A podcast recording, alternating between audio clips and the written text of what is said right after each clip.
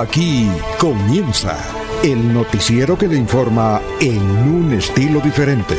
Últimas noticias. Últimas noticias.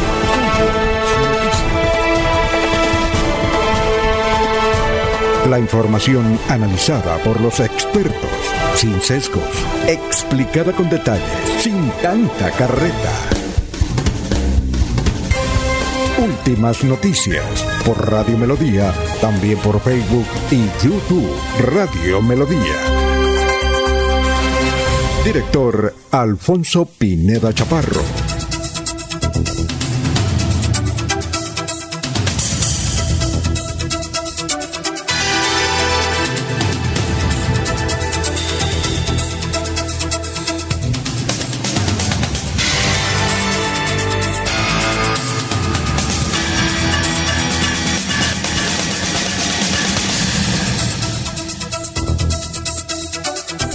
Gracias a Dios, hoy es eh, jueves 19 de enero del 2023. Nos abre el micrófono Arnulfo Otero Carreño para hablar por Radio Melodía 1080M. Ya son las 5 de la mañana, 6 minutos, una temperatura agradable, 21 grados centígrados. Y desde luego vamos eh, con las efemérides. Hoy, jueves 19 de enero. Un día como hoy en 1957 en Chile sepultan los restos de Gabriela Mistral. Es una extraordinaria mujer que lean la hoja de vida, su biografía eh, de un emprendimiento total, con todos los problemas que ella tenía encima y se convirtió en una de las poetisas chilenas más importantes de América Latina. Yo diría que el mundo. Gabriela Mistral. Todas las partes de, de América hay al menos una escuelita que se llame Gabriela Mistral. Un día como hoy, en 1966, se aprueba la ley que crea el Departamento del Quindío. Para todos los cuyabros, como les dicen, ¿no? A los nacidos en el Quindío, un saludo, un saludo. Aquí había una empresa que ya desapareció, se llamaba Muebles Quindío, que va cerca del Hotel Chicamocha, pero no sé qué se hizo, hace como 40 años. Bueno, un día como hoy, en 1973, nace Osvaldo Mackenzie, gran futbolista. Osvaldo Mackenzie. Un día como hoy, en 1978, nace Paloma Susana Valencia. La joven está cumpliendo hoy años Paloma Valencia, senadora de la República, muy uribista, muy activa. Además, periodista también, comentarista de radial. Un día como hoy, en el 2002, muere el futbolista Babá, que fue estrella en el Mundial del 62 en Chile. Babá. Dice que después de Pelé, que se lesionó, estaba Babá. Un día como hoy, en el 2012, la empresa Coda se declara en quiebra, claro. Como todo, se, todo mundo ahora tiene una cámara ahí en su celular. Era que antes era difícil, ¿no? Tocaba uno llamar al fotógrafo, mientras el fotógrafo venía, le tomaba uno los foticos. No, pero ahora no. Ahora es. Las personas, unas utilizan más la cámara del celular que las llamadas para el WhatsApp, ¿no? Tomen fotos, fotos, fotos. Y a uno se le llena el celular ahora de pura fotos. Se le bloquea porque no, lleno, lleno el celular. No, no alcanza ninguna memoria. Pues bien, la empresa Coda se declaró en quiebra en el 2012 y era la que más vendía. Bueno, un día como hoy, en 1926, nació José Alfredo Jiménez Sandoval, gran cantante y compositor mexicano. No solamente era un gran cantante, también le gustaba el tequila, sino que era un gran compositor, pero era un poeta de pueblo, un poeta, un poeta popular, de una poesía, sus canciones, si ustedes las escuchan todas son poesía, pero poesía que uno entiende. No esa poesía tan, eh, tan mezclada con diferentes géneros que a veces se confunden. ¿sí? Hay poetas que a veces no se pueden leer porque uno no entiende porque... Por ejemplo, Otto de Grey, dice que es uno de los mejores poetas colombianos, pero para entender la poesía de Otto de Grey tiene que hacer un cursito. Entonces uno dice, ah, eso es lo que quiso decir. Bueno, poetas profundos. Pero este era un poeta del, pueblo. Sus, temas son líricos, poemas. O sea, tenía esa virtud. Nació con ese gen. Pues bien, eh, a propósito, él a toda novia que tenía, esa es la historia de él, le componía canción. A toda novia. Y a veces lo llamaban sus colegas y le decían, oiga, me da el favor y me compone una canción para para este personaje y la componía y era un éxito.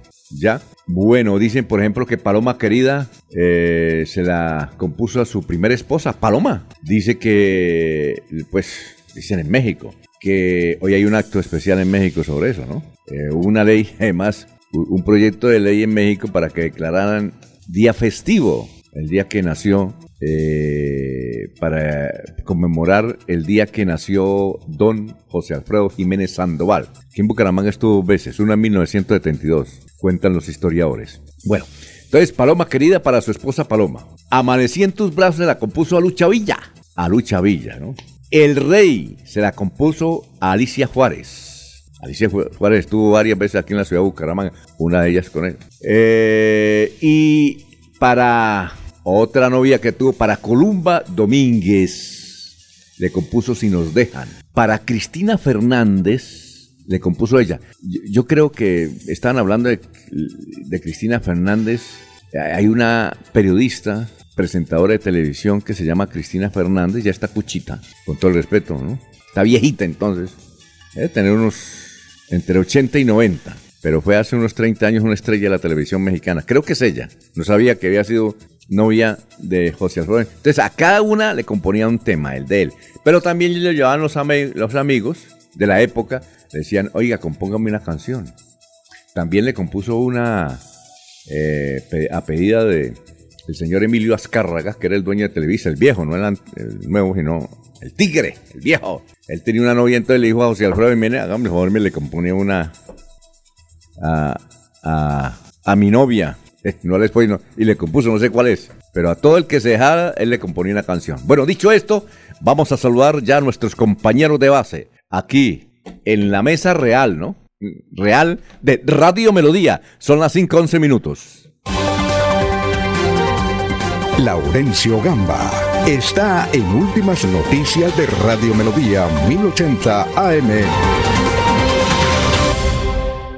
Gran Laurencio, ¿sí sabía todo lo que estamos mencionando de José Alfredo Jiménez? Que usted algún día se ha puesto nostálgico o alegre con las canciones de José Alfredo Jiménez. Alfonso, cordial saludo también para todos nuestros oyentes, los vigilantes, los docentes y muchísima gente que a esta hora se preparan para conducir la productividad en Colombia, para Arnulfo Otero Carreño, que está con toda la tecnología en la aldea global de las telecomunicaciones o en la autopista mundial de las telecomunicaciones y que hace posible que este audio, sonidos y demás llegue a ustedes en los diversos sistemas. Y el saludo muy especial también para la señora Sara Prada Gómez, que es la gestora, la persona que está aquí pendiente de todo, así como Sergio Rafael Serrano, Elga Lucía Serrano y demás miembros de Radio Melodía, porque es con ellos que ustedes y nosotros salimos al aire. Alfonso, por el intercambiador de Guatiguará hay discusión entre el exalcalde de Piedecuesta, Dani Alexander Ramírez, y el actual alcalde Mario José Carvajal. Dice cada uno que hay algunas cosas importantes. La unidad entre la gobernación de Santander, Secretaría de Educación y el Sindicato de Educadores de Santander logran la recuperación de 86 plazas docentes que se estaban perdiendo a través del Ministerio de Educación Nacional. Hay que trabajar unidos y se logran cosas. En Florida Blanca, en el centro comercial, ayer fue entregado por parte de la empresa electrificadora de Santander un estación para recargas de carros eléctricos. El gerente de la empresa electrificadora de Santander, Mauricio Montoya Bossi, más adelante explicará en qué consiste. En varios municipios hay preocupación ya por la temporada de verano, se están afectando los cultivos. Apenas hace un mes todos estábamos muy preocupados, pero al alto índice de lluvias que estaba dejando incomunicado a los campesinos. Ahora los campesinos están afectados por la ausencia de agua. Entre el 5 y 6 de febrero se realizan actividades culturales, folclóricas, y hasta la romería de Santo Cristo de Guabatá en estos municipios del sur de Santander, Suaita, Guabatá y otros que en forma cultural celebran para comenzar el segundo mes del año. Transportadores que hacen el recorrido entre Barbosa, Socorro, San Gil y Bucaramanga le han solicitado a los contratistas de Invía que agilicen los trabajos de arreglo y ampliación del peaje de Novia, porque allí es un martirio cruzar. Ayuda a una familia con una niña enferma. Precisamente es el patrullero Julián Urrego de la Policía Metropolitana. Qué buen ejemplo trabajar en.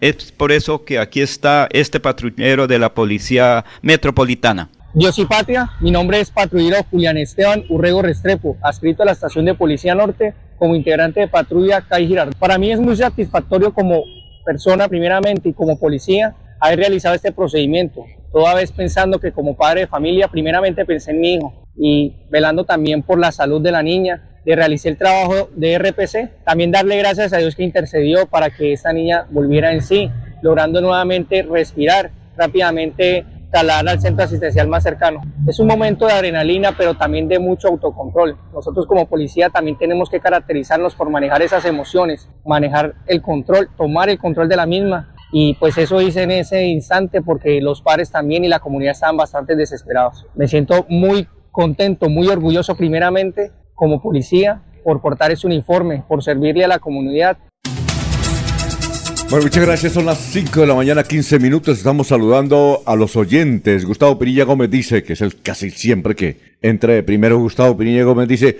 anoche era un acto, era un asco el ambiente de Girón por las emanaciones de Arinagro, gracias a la ineficiente labor de los funcionarios de la CMB, dice que la autoridad ambiental. López López, muy buenos días desde Barranca. Jairo eh, Alfonso Mantilla nos escucha muy temprano, Sofía Rueda, igualmente eh, don Jairo Macías, don Ramiro Carvajal de Deportivos Carvajal, Aníbal Navas Delgado, gerente general de Radio Taxi Libres, que tiene el teléfono 634-2222.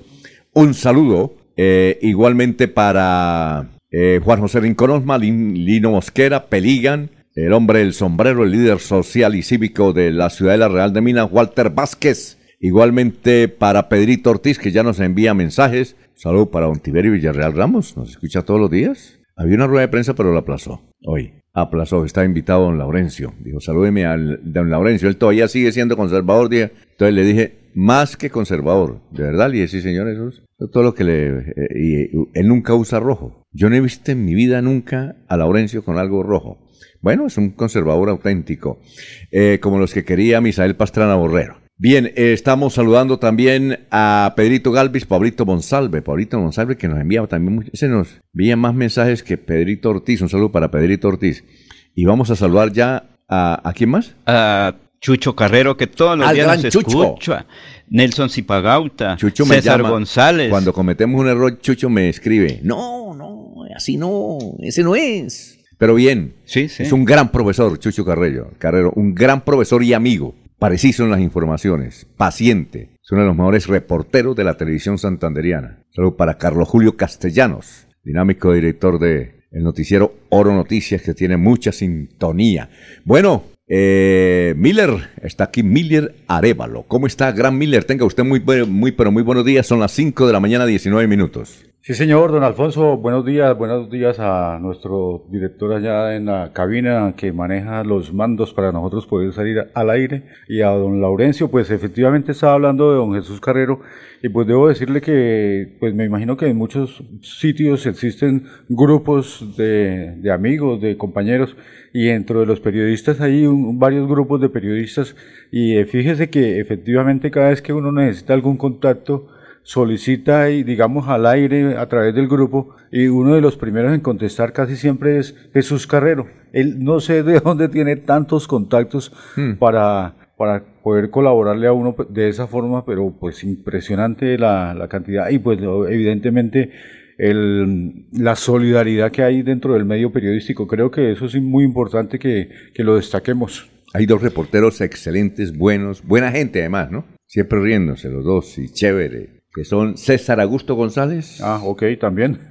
y Chucho Carrero. Algún día me Y Nelson Zipagauta, que también está, y Gustavito Remolina. Sí, todos ellos. Un saludo muy, especial para ellos. Sí, señor, son las 5 de la mañana, 20 minutos. Bueno, eh, vamos con el obituario antes de salir, de saludar a Luis José Arevalo con la información del pensamiento del día. Entonces, en la funeraria San Pedro están la señora María del Rosario Jaramillo Franco, la señora Flor Muticelis, eh, la señora Elena Vargas Acosta, la señora Carmen Elisa Camacho Díaz, la señora Mercedes Moreno de Lizarazo, el señor Carlos Enrique Erazo Gutiérrez, Ah, bueno, perfecto. Eh, igualmente en Los Olivos. Eh, en Los Olivos está Irma Alicia Pinto de Rivero, Rubén Vadillo Rodríguez, Argemiro o Argemir. Ahí, dice Argemir Uribe Chinchilla. Argemir, no pienso que es Argemiro. Bueno, Álvaro Alberto Salamanca Briceño, Oscar Bueno. ah, Oscar Bueno, pero está en Los Olivos, mira. Sí, es la Funeraria, parte... Jardines La Colina, Lago del Cacique, eh, ceremonia religiosa. Eso es, a, ver a qué hora es el sepelio. Hoy a las 11 y 45 de la mañana. Ah, pero aparece aquí en los olivos. Es que son dos procesos, Alfonso. El de pero es que las colinas. La velación, como se dice. No, la velación es el jardín, es la colina. Sí. Y luego pasa del lago del cacique. Y luego la ceremonia religiosa, Cripta, Museo Lago de la Esperanza. Es que me causa curiosidad que en, la plataforma de los olivos esté la competencia. Pues, bueno, sí. Bueno, eh, ¿Cómo? don Alfonso, pues a propósito de que está hablando de los obituarios, pues desafortunadamente ayer hubo, tuvo un accidente una de las camionetas de la gobernación del Cesar. Al parecer la camioneta se le estalló una de las llantas y el conductor perdió el control y e iban varios periodistas y pues hubo dos fallecidos, entre ellas la jefe de prensa de la gobernación de, del Cesar, Rosa Rosado, y también falleció el señor productor Jairo Araujo, hubo otros tres heridos, eso fue en el Cesar ayer, pues compañeros periodistas de igualmente, pues también nuestro sentido sentida condolencia sobre esta situación en el Cesar. Rosa, Rosa, Rosa Rosado. Rosa Rosado. Muy conocida, parece. Sí, sí, claro, ella a veces, yo no personalmente no la conozco, pero a veces nos escribí aquí de, de, de Valledupar. Rosa Rosado, ella trabajó en CBN Noticias de la Costa Atlántica, era corresponsal de Telecaribe, trabajó en El Pilón, era una veterana periodista defensora de los derechos humanos, creo que pertenecía al Colegio Nacional de Periodistas. Un saludo para don Enrique Ochoa. Eh, Rosa Rosado, ya veterana. Pero oiga, eh, Miller, nos, nos, nos dijeron, bueno, la versión es que se le estalló una llanta. Sí. Pero iban a 150 kilómetros por hora. ¿Usted sabe qué es eso? Y que, a ver, esa es una versión de que la llanta. Pero la otra versión es que el muchacho que conducía la, la camioneta estaba trasnochado, no había dormido y tuvo un microsueño. Oiga, es un microsueño. Y en una carretera donde uno va a 150 kilómetros y le da un microsueño, Laurencio. Alfonso, por ejemplo, esa fue mi preocupación el sábado en la noche madrugada del domingo anterior. ¿Por qué? ¿Con quién se vino? 12, 11 de la noche estábamos saliendo de Barbosa.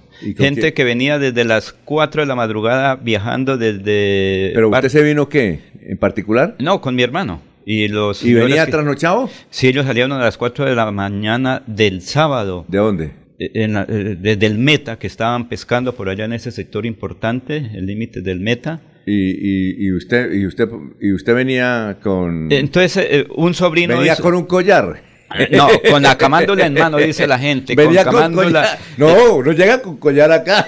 Y camándola en mano. Porque ellos venían desde las 4 de la madrugada que salió. Claro, mi otro sobrino, Hernandito, como comúnmente se le llama, eh, fue el conductor desde la salida hasta Arcabuco. Luego la tomó mi hermano Trino hasta San Gil. Y un señor de los que venían también de pesca, eh, ¿Lo tomó para Bucaramanga? Desde San Gil a Bucaramanga, pero por una sola razón. el señor tiene una finca ahí en el Alto de Aratoca, es productor de... Conoce el, cada uno de los huecos que tiene la vía. Él dijo, no, tranquilo que aquí para abajo, porque yo dije, viene cansado. Casi 24 horas de... ¿Cuántas? ¿Usted traía camándula?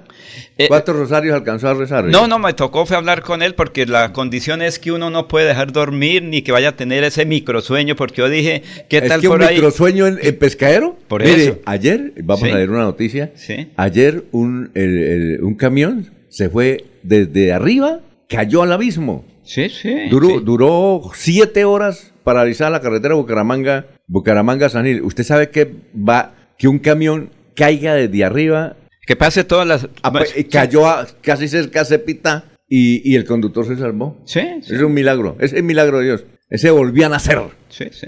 Muy bien. Ah, bueno, don Laurencio. Entonces, por eso lo, lo, que se habla de la situación de la, del conductor de la, digamos que de la oficina de comunicaciones de Cesar, uno no sabe qué puede ocurrir, pero lo cierto es que cuando con buena velocidad y se explota una rueda delantera, eso es terrible. no, no, exacto. Eh, y hubo un microsueño. Eso es lo que dice eh, un amigo, y lástima, Rosa Rosado, una veterana periodista ya. Rosa Julia, creo que es Rosa Julia, Rosa, Rosa, Rosa creo que Rosa Rosado. Rosa Rosado. Todo el equipo que hay, y los otros heridos, los, los que estaban atrás. Tres más heridos y. Tres heridos, ¿no? Ellos fueron trasladados al, al hospital y pues. ya están fuera de peligro. Están pues la atención primaria y, y pero sí, desafortunadamente los dos fallecidos sí fue prácticamente cosa de inmediato. Y muy triste. En el sitio del hecho. Alfonso, un día que veníamos, no recuerdo de dónde era, ni recuerdo qué, qué gobernador, por poco damos bote ahí en, eh, bajando el pescadero, porque es que eh, la caravana de, digamos, una caravana y el carro de nosotros es un poco inestable y casi nos vamos ahí a botes, pero afortunadamente el conductor de hace yo creo que 10 o 15 años, muy hábil, eh, logró dominar el carro y seguimos en la, en la caravana. Seguimos con el obituario. en Los Olivos también está Alfonso Torra Blanco. Alfonso Torra Blanco. Bueno, nos vamos ahora sí con Luis José Arevalo con el pensamiento del momento. Son las 5 de la 27. 527, doctor. Muy buenos días, estimados oyentes y periodistas del noticiero Últimas Noticias de Radio Melodía. Feliz jueves para todos. Hoy hablaremos de la vida según Gandhi, quien decía, el día más bello, hoy, la cosa más fácil, equivocarse. El obstáculo más grande, el miedo. El mayor error, abandonarse. La raíz de todos los males, el egoísmo. La peor derrota, el desaliento. Los mejores profesores, los niños. La primera necesidad, comunicarse. El misterio más grande, la muerte. El peor defecto, el mal humor. La persona más peligrosa, la mentirosa. El sentimiento más ruin, la envidia. El regalo más bello, el perdón. Lo más imprescindible, el hogar. La ruta más rápida, el camino recto. La sensación más grande, la paz interior. El regalo más eficaz, el optimismo. La fuerza más potente, la fe. Las personas más necesarias, los padres. La cosa más bella de la vida, el amor y el mejor refugio, Dios. Porque la vida es hoy, mañana sigue. Alfonso Pineda Chaparro está presentando Últimas Noticias. Este es el resumen de las noticias más importantes. Eh, hoy, jueves 19 de enero, aquí en Melodía en línea.com y 1080m. Los campesinos del páramo del almorzadero inician un paro general y permanente de mañana para exigir el levantamiento de la ley de páramos que prohíbe la actividad agropecuaria en todas las fincas. Con este paro se perjudican cuatro departamentos, entre ellos Santander. El costo del pasaporte en Santander pasó de 250.743 a 278.743 pesos para el pasaporte ordinario y 373.801 para el ejecutivo y el de emergencia quedó en 263.328 pesos. Una mujer fue muerta a bala por su propio primo porque ella no le quiso dar droga droga alucinógena. El hecho ocurrió en el barrio La Transición al norte de Bucaramanga. Ella tenía 46 años de edad. Tremendo trancón se presentó ayer en la carretera Bucaramanga-San Gil porque un camión se fue a un abismo a la altura de Pescadero sin consecuencias mortales. Dos periodistas murieron en accidente de la camioneta de la oficina de prensa de la gobernación del Cesar. El caso ocurrió cerca de Valledupar. Los periodistas eh, muertos son Rosa Elena Rosado y Jairo Bolívar Araujo. Eh, se les estalló una llanta al vehículo luego de un microsueño porque iban a 150 kilómetros por hora. En Lizama de Barranca Bermeja, el director de la Agencia Nacional de Minería, Álvaro Pardo, dijo que ha encontrado cosas en varios títulos mineros que lo dejan aterrado. Declaraciones contra la licencia minera otorgada a la concesión Colco para extraer carbón en ese sector del Magdalena Medio Santanderiano y el doctor Pardo, enviado por el propio presidente Petro, dijo, estoy aterrado, como sacaron esa licencia. Quiere decir entonces que adiós licencia. Atlético Bucaramanga cayó ante Alianza Petrolera en un partido amistoso. Los orientados por el argentino Raúl Armando formaron con Christopher Varela, Cristian Subero, Francisco Mesa, Nicolás Marota, Cristian Flores, Víctor Mejía, York Becerra, Javier Reina, Byron Garcés, Gonzalo Lesina y Haider Massa. Bueno, vamos a ver qué dicen nuestros vecinos en Vanguardia Liberal. Eh, hay esta información. Santanderiano viajará a la Antártica para descifrar los sonidos del universo. Junto a cerca de 20 investigadores, un profesor de la Universidad Industrial de Santander, experto en astrofísica, arrancará este fin de semana una travesía para buscar escuchar mejor en ese alejado territorio los misteriosos sonidos del universo. Él se llama Julián Rodríguez Ferreira. El diario El Tiempo trae la siguiente información. El hermano de Piedad Córdoba es extraditado a esta hora a Estados Unidos. Hoy jueves, autoridades colombianas ajustan los detalles finales del envío de Álvaro Córdoba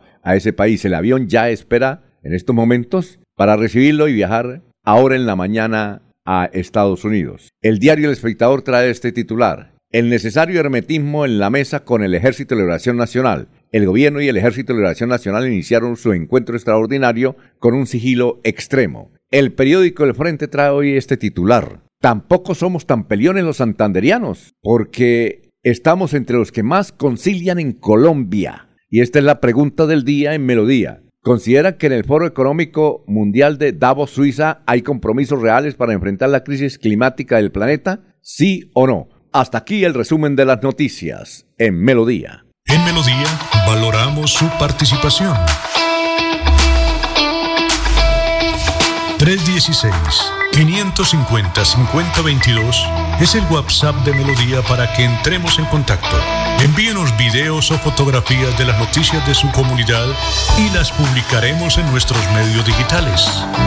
316-550-5022. El WhatsApp de Melodía para destacar su voz. Melodía, la que manda en sintonía. Cada día trabajamos para estar cerca de ti. Te brindamos soluciones para un mejor vivir. En Cajasal somos familia, desarrollo y bienestar.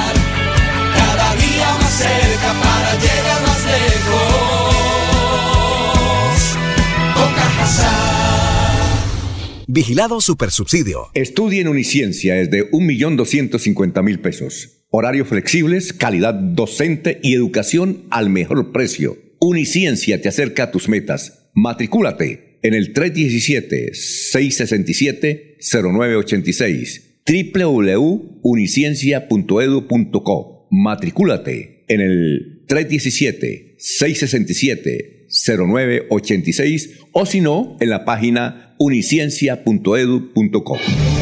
El día comienza con melodía. Últimas noticias, 1080 AM.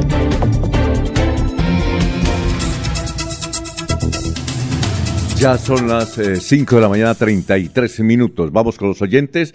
El, ases- Ela Celis. Buenos días a los integrantes. Elsa Celis, mejor. Buenos días, integrantes eh, del noticiero Radio Melodía. Eh, William Flores Riátiga. Buenos días, amigos de Melodía. Acá, muy pendientes de ustedes. Eh, Gustavo Pirilla Gómez. Con ese equipo el Atlético Bucaramanga peleará el descenso. Julián Uribe nos escribe aquí desde el barrio San Alonso de Bucaramanga. Dice, con esa nómina del equipo Atlético Bucaramanga, el clásico será con Deportivo Charquito. Deportivo Charquito, qué va, qué tal, qué cosa tan buena. Bueno, eh, Miller, antes de ir con el historiador, antes de ir con el historiador, don Laurencio, no se vaya que tenemos al historiador ahí.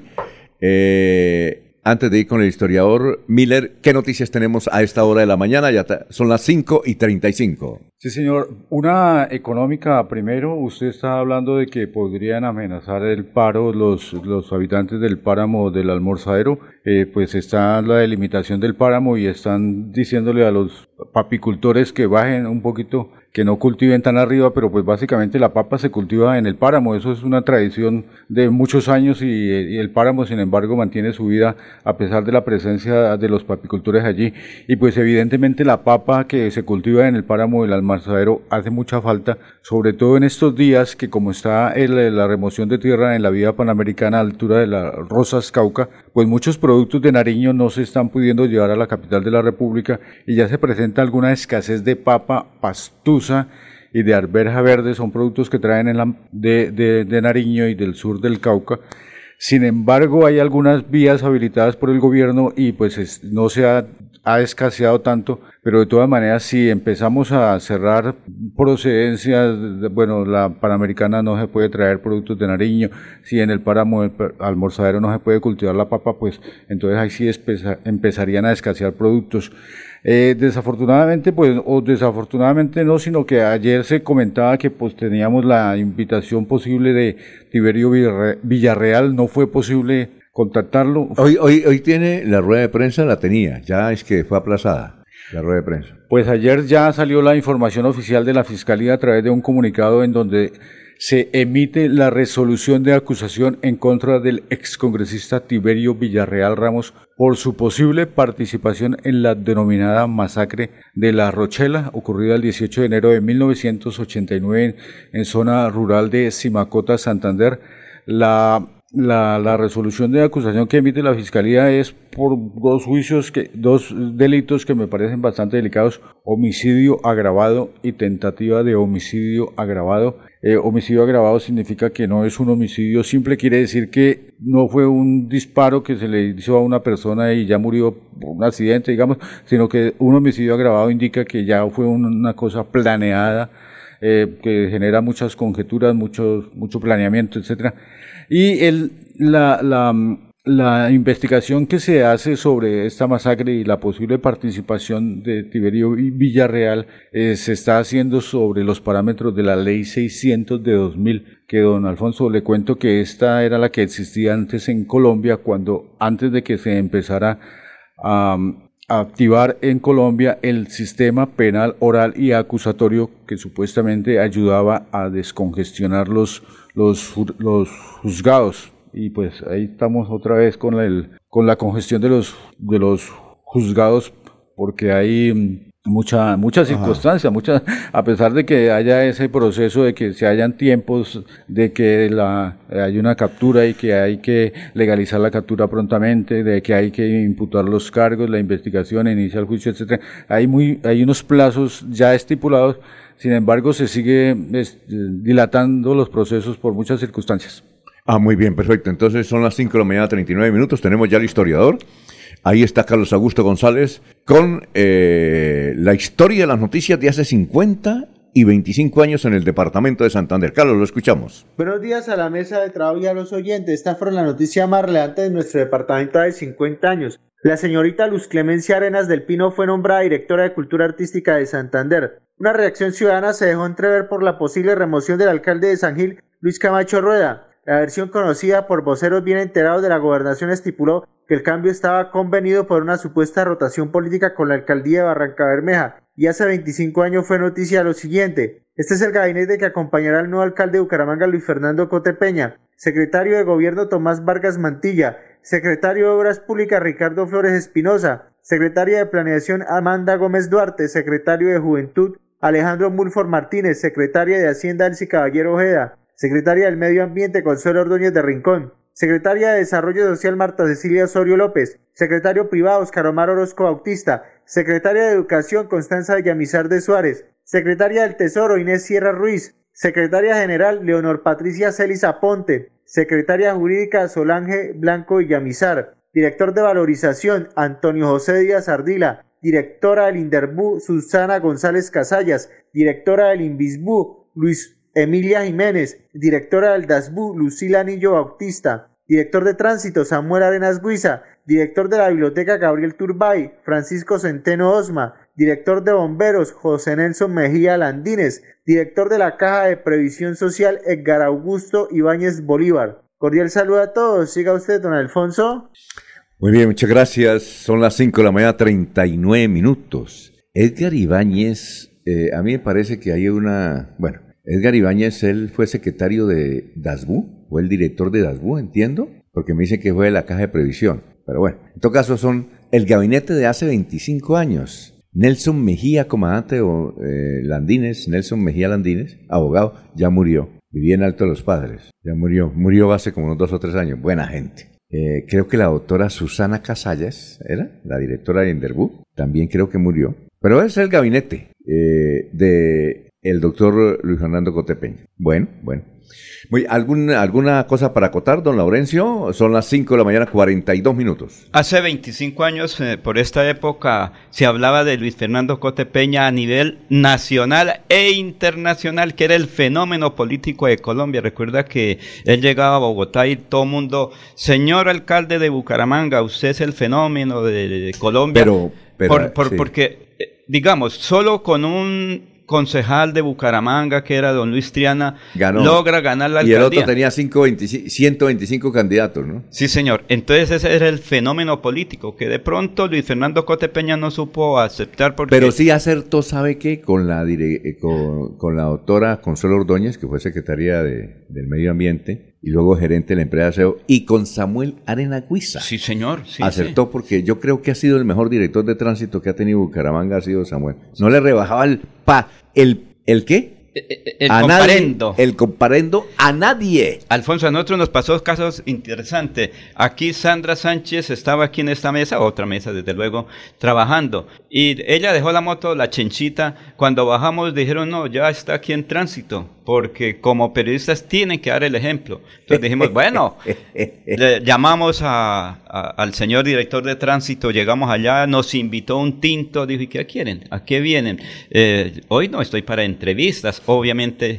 Le dijimos, Eh. no, ¿cómo le parece que un irresponsable fula, el señor nos trajo la, el único medio de transporte de Sandra Sánchez, aquí la tienen? Dijo, ¿y qué pasó? No, pero- Dijo, ¿dónde lo tenían? Esa- Ahí en la 36 le tengo- con 15. Dijo, tienen que dar ejemplo. Ustedes... Bueno, no- esa, esa, esa anécdota es suya. Yo tengo una anécdota. Pero espere, Es- es- Alfonso. es- pero y cuando rápido- dijo, no se puede, eh, eh, tiene que pagar. Para Bueno, entregársela pues, tiene no que sé, estar eso al es lo que iba a decir Laurencio, y es que, por ejemplo, el doctor Coti hizo una rueda de prensa, llegamos todos a la alcaldía y dejamos el carro ahí al- al- alrededor del... Frente al Parque García Rovira. Y cuando salimos, se habían llevado todos los carros de los periodistas y las motos.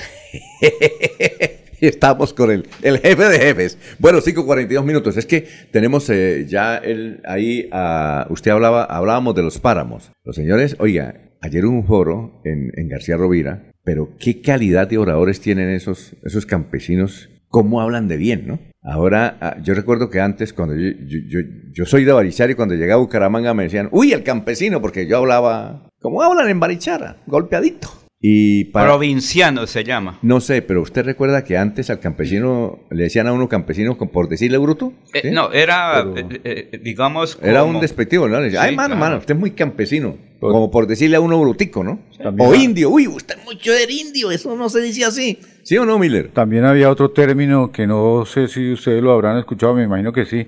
Llamaban a algunos patiamarillos. Esos son De- los- Decían que era porque ellos venían caminando y como la tierra, la, la carretera no estaba pavimentada, entonces los zapatos se les ensuciaban de tierra. sí. de Zapatos los- y los- quedaba- pie- y a pie pelado. En Bari- Barichara hay mucha arcilla, entonces por eso nos dicen los patiamarillos. Ah, ya- Pero ayer me di cuenta, a- escuchando los líderes campesinos y campesinas, cómo hablan de bien. Es decir, golpeadito, pero tienen estructura en su conversación. Aquí está, por ejemplo, esta es una intervención, un saludo para Eduard Cristancho en Málaga, que orientó ese foro. Aquí está, por ejemplo, Vicente, eh, Vicente Peña, que es un agricultor común y corriente, que hablaba por qué los del páramo van a hacer eh, actividades eh, a bloquear prácticamente cuatro departamentos a partir de mañana. Porque es que no les dejan sembrar nada, ¿no? Ni papa, ni yug, nada, nada. A partir Ninguna- de los 1800 metros. eh, no, ninguna actividad Nada. agropecuaria. La ley de páramos. Entonces dijeron, nosotros vivimos, no nos permi- tenemos fin que no nos permiten, ¿qué hacemos? Y van a hacer paro, no le están poniendo cuidado. Escuchemos esta intervención de don Vicente. los campesinos ya tomamos la decisión de irnos al paro y vamos al paro el 20. Dios quiere la Santísima Virgen que nos vaya bien. Eso le pedimos y le pedimos a todos los que de pronto no nos vayan a acompañar, que en las oraciones nos lleven para que nos vaya bien, que si nos va bien a nosotros, a ustedes también. A todos los que se quedan en la casa les va a ir muy bien, porque de eso se trata. Aquí el problema, yo sí quiero hacerle una aclaración a las comunidades, el problema a las empresas, a el problema no es con ustedes, con las empresas, el problema no es con el de las papas, el problema no es con el de las, el de los salchichones, el problema no es con el de las obleas, no es con el de los quesos, no. El problema aquí es con el Estado que nos está atropellando todos los derechos a una comunidad y que nosotros no nos podemos quedar callados y que muy seguramente pues los vamos a incomodar y desde acá queremos pedirles disculpas por ese incomodamiento que les vamos a dar. Pero entiéndanos, entiéndanos, aquí está en juego la comida de nuestras familias. Nosotros no nos podemos seguir quedando callados. No se puede. Ahí se les dieron todas las facilidades al gobierno para que nos venga a Concepción y nos escuche y escucharlo. Porque de eso se trata. A nosotros no nos sirve también que llegue un presidente y lo escuchemos una hora y se vaya y, nosotros, no nos escuche. Eso tampoco necesitamos. Hoy, hoy sí se ya con, con la gente en la vía, pues yo me imagino que hoy sí ya toca es, pensar en que, en que el gobierno nos escuche y nosotros escucharlo. Nosotros somos gente de diálogo.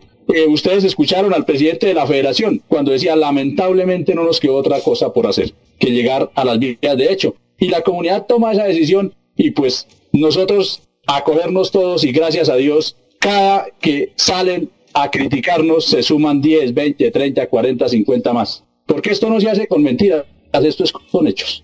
Aquí la ministra también ya tiene cuando ya tiene que cambiar el discurso, porque es que las leyes no se no se arreglan en un discurso, las leyes se arreglan en el Senado. Entonces, entonces nosotros ya estamos empapados y con muy buenos abogados y el ratico que nos queda es para leer la ley, para llenarnos de razones de que aquí estamos haciendo algo justo y algo en beneficio de toda la provincia de García Rovira, en beneficio de Santander y en beneficio de Colombia. No nos pegamos. La gente decía, por ejemplo, cuando dice que la papa 200 mil, pues claro que la papa está pues costosa, porque no cara, porque eso está muy caro sembrar. Y entonces, ¿y por qué está costosa? Porque hay quien coma papa. Por eso está costosa. Porque hoy, gracias a Dios, somos 50 millones de colombianos. Por eso cuando habíamos 30 y 40, pues era más barata. Hoy hay más quien coma. Por eso es un absoluto absurdo. Absurdo es un error garrafal enorme que un presidente, que un Estado pretenda quitar una zona productiva para volverla protegida cuando en el país, en el mundo, se está pidiendo comida a gritos. Ahí estaba don Vicente Castro, es Vicente Castro. Oye, ¿sí, lo escuchó, Miller? ¿Cómo habla de, de fino? Sí, señor. Pero, pero, con términos nuestros. Además que utiliza unas palabras que a uno, uno consideraría que están mal utilizadas, pero uno va a ir al diccionario y realmente son palabras que, uno no utiliza por miedo a que estén mal expresadas, pero realmente sí son reales. Y inclusive la, la Real Academia Española ha ampliado el, vocabulario porque pues hay palabras que no pueden desaparecer. El hecho, que parezcan que están mal dichas no quiere decir que estén mal dichas. Por ejemplo, él utilizó la palabra acomodamiento. Sí. Y es una palabra que uno le da miedo porque suena como rara, pero sí está bien dicha. Ah, bueno, perfecto. Son las 5 de la mañana, 48 minutos. Estudie en Uniciencia es de 1.250.000 pesos. Horarios flexibles, calidad docente y educación al mejor precio. Uniciencia te acerca a tus metas. Matricúlate en el 317-667-0986 www.uniciencia.edu.co. Matricúlate en el 317-667-0986 o si no, en la página uniciencia.edu.co.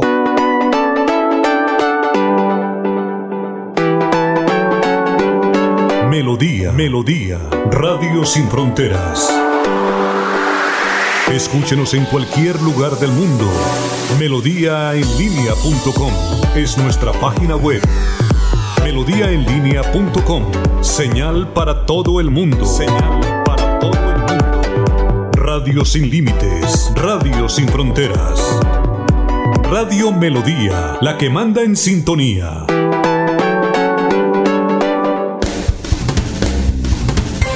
Se va la noche y llega Últimas Noticias. Todos los días, desde las 5 de la mañana, empezar el día bien informado y con entusiasmo.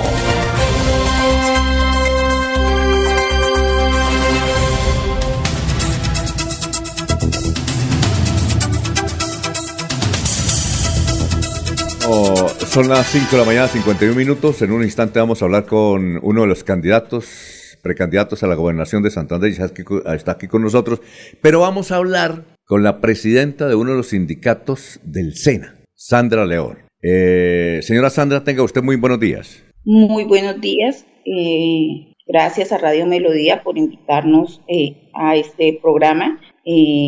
buenos días a todos los oyentes. Bueno, lo hemos llamado por lo siguiente. Hace unos años, hace yo creo que un año, por ejemplo, el, eh, eh, presidente del sindicato, Wilson, ¿cómo era que llamaba el presidente del sindicato, uno de los sindicatos? Wilson, ¿no? El doctor Wilson. Eh, Wilson Carrero. Wilson Carrero, exactamente. Él sacaba comunicados y hablaba en el sentido de que, ¿cómo es posible que la politiquería se tomara el SENA? que los amigos de Oscar Villamizar, del Centro Democrático, los conservadores y los liberales, politiqueros, se tomaron el SENA. Pues resulta que Wilson, presidente del sindicato, lo nombraron gerente del SENA. Y entonces parece que ahora el señor, el doctor Wilson, a raíz de un comunicado de sus ex compañeros de sindicato, de uno de los sindicatos, le dijeron, oiga, usted estaba criticando eso y ahora está haciendo igual. está sacando los de Oscar Villamizar, los del Partido Conservador y está metiendo lo suyo. La misma cosa. ¿Es así más o menos ese comunicado que ustedes sacaron? Eh, sí, señor. Eh, nosotros como organización sindical que vela por el respeto de los derechos de los trabajadores, la calidad de la formación integral profesional y el respeto sobre todo por la institucionalidad, pues hemos denunciado presuntas injerencias de la política en, en la regional Santander. Es un tema que se viene eh, manejando a escala nacional precisamente en el gobierno del cambio, donde eh, pues las cosas deberían ser de una manera muy diferente, pero eh, desafortunadamente estas formas se surte un proceso de metamorfosis. Se cambian las personas, pero las prácticas siguen siendo las mismas y más acentuadas. Es increíble. Nos quiere decir, señora Sandra, presidente de uno de los sindicatos del SENA, eh, eh, ¿cuántos cambios ha habido? Porque en estos días han salido los de un grupo político que han entrado los de otro. Mm, bueno, para dar claridad, eh, yo soy la representante legal de Cetracena, su directiva Santander, y efectivamente, tal y como lo hemos mencionado en el comunicado del 17 de enero del 2023 desde Junta Nacional, donde tiene como título Entre la politiquería, la desadministración, oscuro panorama en la regional Santander, especialmente donde decimos, em, asimismo crecen los rumores sobre la presunta salida de tres subdirectores más en el transcurso de la presente semana. Efectivamente, el día de ayer se dio la salida del subdirector de Centro de Servicios Empresariales y Turísticos y del subdirector de Florida Blanca.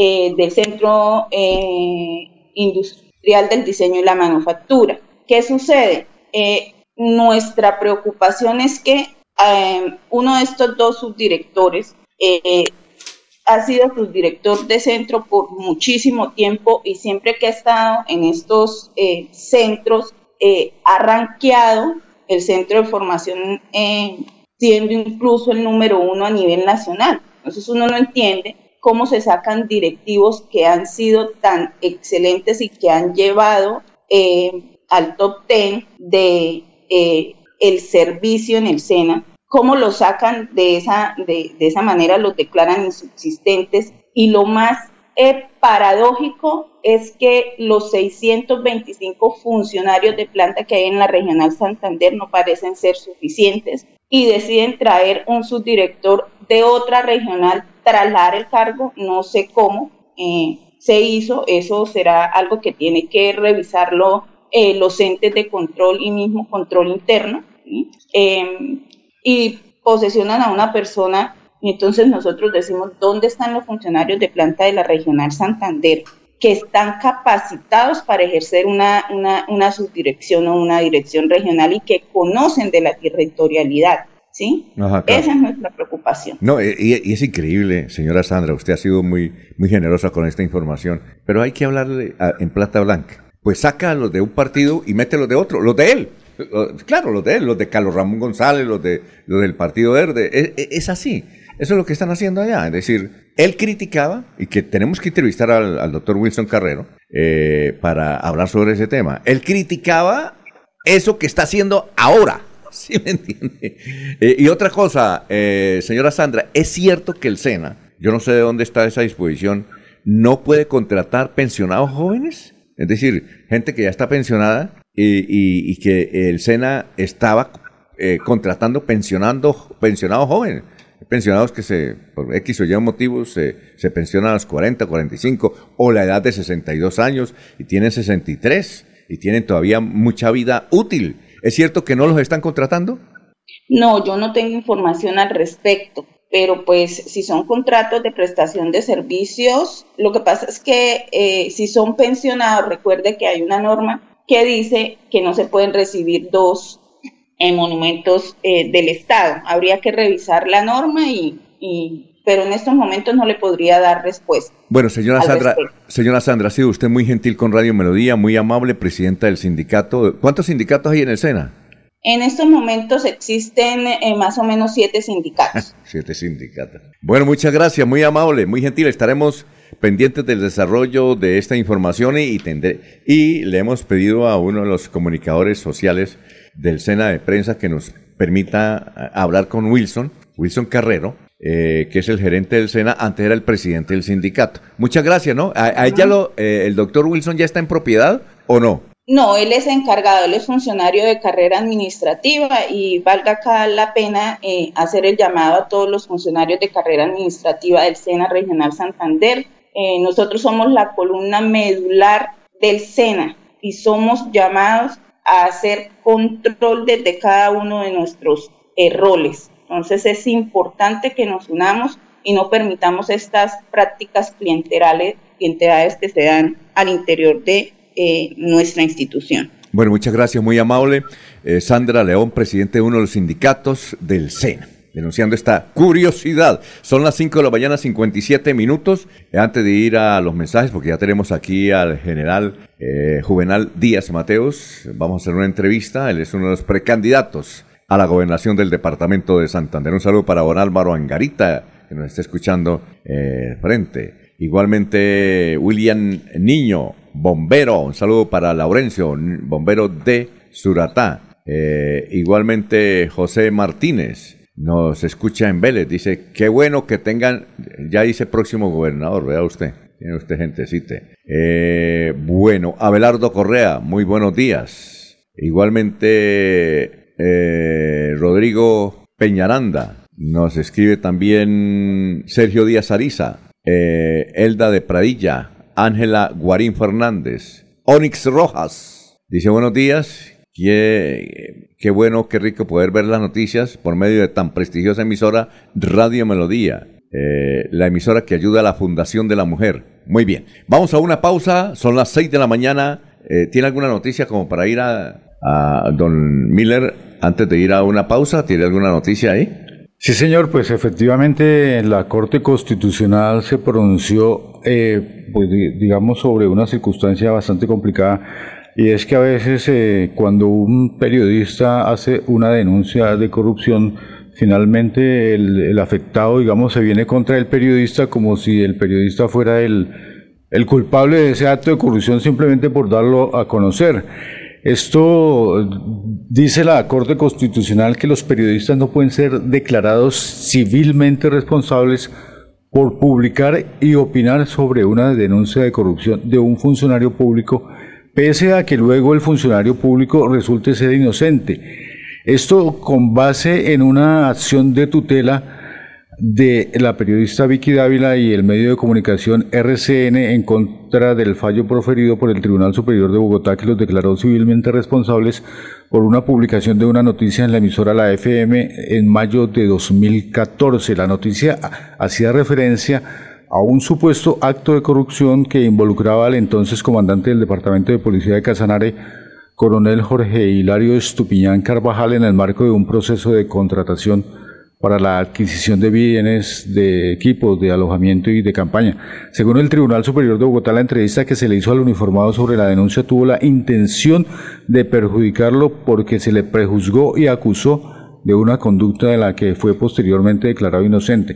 Componencia del magistrado Jorge Enrique Ibáñez Najar, dice la Corte Constitucional, la sala determinó que un proceso de responsabilidad civil el análisis de la autoridad judicial exige distinguir si el periodista está en ejercicio de la libertad de información o de opinión a efectos de establecer cuáles eran las cargas y obligaciones correspondientes, así como valorar el tipo de hechos sobre los que recae la noticia u opinión.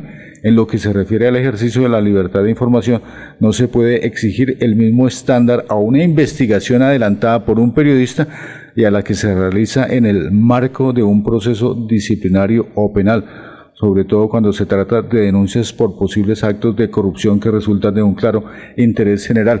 Es decir, digamos que se, se, le da un poco la... Eh, pues, sucedió acá en Bucaramanga con el periodista Juvenal Bolívar, que pues por una denuncia de Vitalogy terminó encarcelado porque no, hizo la, no hizo la rectificación. Pero pues realmente aquí se está dando cuenta de que la, la, información de Vitalogy todavía está activa, no, o sea que la, la rectificación no hubiera, no hubiera cabido y aquí la Corte Constitucional le da espacio que el periodista efectivamente hace la investigación, no solamente en este caso, sino en muchos casos, hace la investigación e inicialmente pues se trabaja con algunas fuentes. Al, principio no todas las fuentes quieren hablar.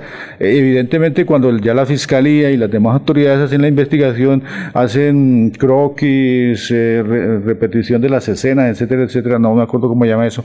Y, y pues obviamente ya tienen más argumentos al final para dar un fallo. Al principio pues el periodista tiene que empezar a mostrar lo que está sucediendo con pocos, digamos, no todos los argumentos que se tienen luego, pero sí es bueno mostrar las cosas para que no sigan avanzando las que están mal y las que están bien, pues que se sigan adelante. Muy bien, pero vamos a una pausa, pero nos escribe Pacho Centeno, que viene ya en Ecuador. Está recorriendo hace tres meses eh, América en moto. Estuvo en Argentina y ya viene de regreso. Está en Ecuador y dice, mañana compartiré la última ruta porque voy a llegar a Mocoa. Son las seis de la mañana, dos minutos. Aquí Bucaramanga, la bella capital de Santander. Transmite Radio Melodía, Estación Colombiana, HJMH, 1080 kilociclos, 10.000 vatios de potencia en antena, para todo el oriente colombiano. Cadena Melodía, la radio líder de Colombia.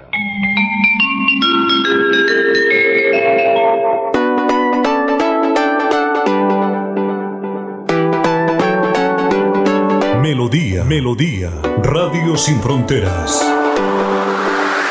Escúchenos en cualquier lugar del mundo. Melodíaenlínea.com es nuestra página web. Melodíaenlínea.com. Señal para todo el mundo. Señal para todo el mundo. Radio sin límites. Radio sin fronteras.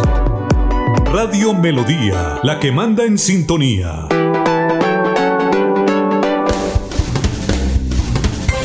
Se va la noche y llega últimas noticias. Todos los días, desde las 5 de la mañana, empezar el día bien informado y con entusiasmo.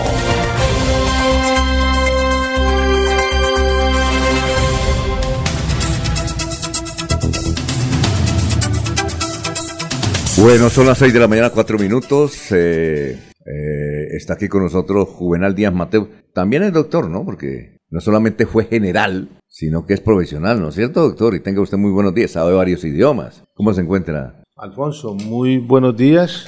Saludo muy especial para, para usted, para Laurencio. Es la primera vez que viene aquí a la cabina, ¿no? La primera vez, la ah, primera vez que vengo a la cabina de, que me invitan a la cadena, a la Radio, Melodía. Exactamente. Y seguramente en todas las emisoras lo van a invitar y va a ir y toda esa cuestión, porque está en campaña ya a la gobernación, ¿cierto?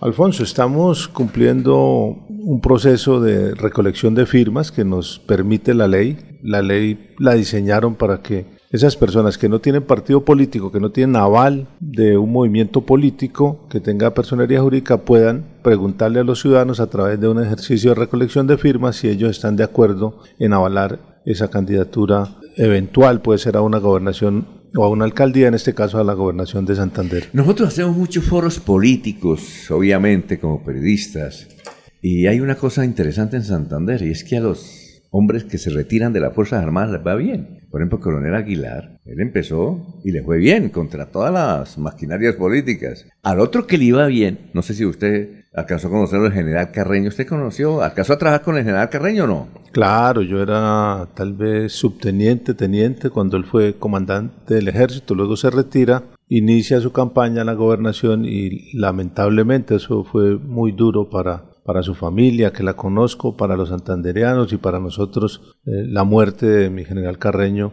en unas circunstancias bien difíciles de aclarar. No sé si qué habrá dicho la justicia con respecto a eso. Como dijo alguien, se accidentó entre comillas. Eh, eso fue en Mogotes. Eh, él iba muy bien. Yo vi a las encuestas y estaba muy bien en las encuestas.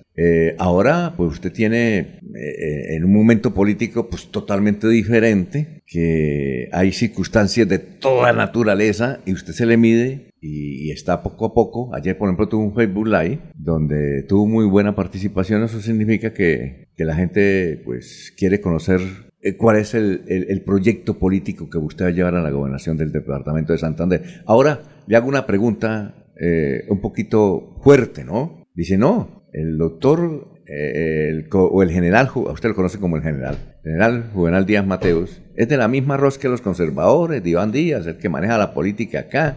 ¿Cómo, cómo va, a ser, va a ser usted para desligar eso? ¿Sí? Que a veces la gente no... ayer, ayer le decía a un señor, Oye, el Juvenal qué, el general Juvenal qué, ¿cómo pinta el man? Yo le dije, no, pues está trabajando. Me dijo ahí cerca al Dan, me dijo, ¿cómo pinta el man? Dijo, mano, esa joda es de lo mismo Iván Díaz Mateo, se viene, es por eso. ¿Cómo, cómo trata de, si, si quiere desligar eso? Pues no sé. ¿Cómo, maneja usted ese asunto? Bueno, eso es muy sencillo. Mm, es mirar eh, el ejercicio de mi vida y de mi carrera. Son 35 años de vida militar en la que usted no tiene absolutamente nada que, que ver en política con partidos y con movimientos. Usted tiene mucha relación con presidentes de Junta de Acción Comunal, con alcaldes, con gobernadores y, eso a mí me gustaba. Mm, es muy sencillo. Yo voy por un movimiento independiente. Yo voy a recoger las firmas. Y amor no quita independencia. Yo no voy a decir que no seamos una familia robusta como muchas familias santanderianas y se habla, ¿no? En el caso de, se habla porque uno...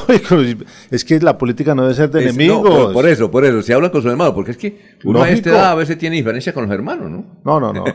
no eh, eh, eh, eso no tiene sentido para mí, que la gente pretenda mostrar una cara de que está peleando con un candidato y otro candidato y luego resultan abrazados y el pueblo dice, ah, estos manes unos mentirosos. No, esa es una realidad que es familias como muchas familias santanderianas que hay en la provincia y acá en Bucaramanga. Pero cada uno en su tarea y cada uno en lo suyo. Yo fui militar. Salgo del ejército y muchas personas, amigos de Santander, me llaman y me dicen, oiga, mi general, ¿por qué no analiza usted esta probabilidad? Entonces le pero es que yo no tengo partido, no me gustan los partidos, me parece que eso está muy, muy desprestigiado en Santander, la gente está cansada. Entonces, no, presente su nombre por firmas. Y ese es el ejercicio que yo estoy haciendo, totalmente independiente. Y le voy a decir otra cosa para resumirle eso. Amor no quita independencia. Amor no quita independencia. Yo tengo la suficiente madurez y carácter para tomar mis decisiones como lo he venido haciendo, y la gente lo sabe, para determinar qué es lo que va a hacer, cuál es mi estrategia, y así lo he venido haciendo,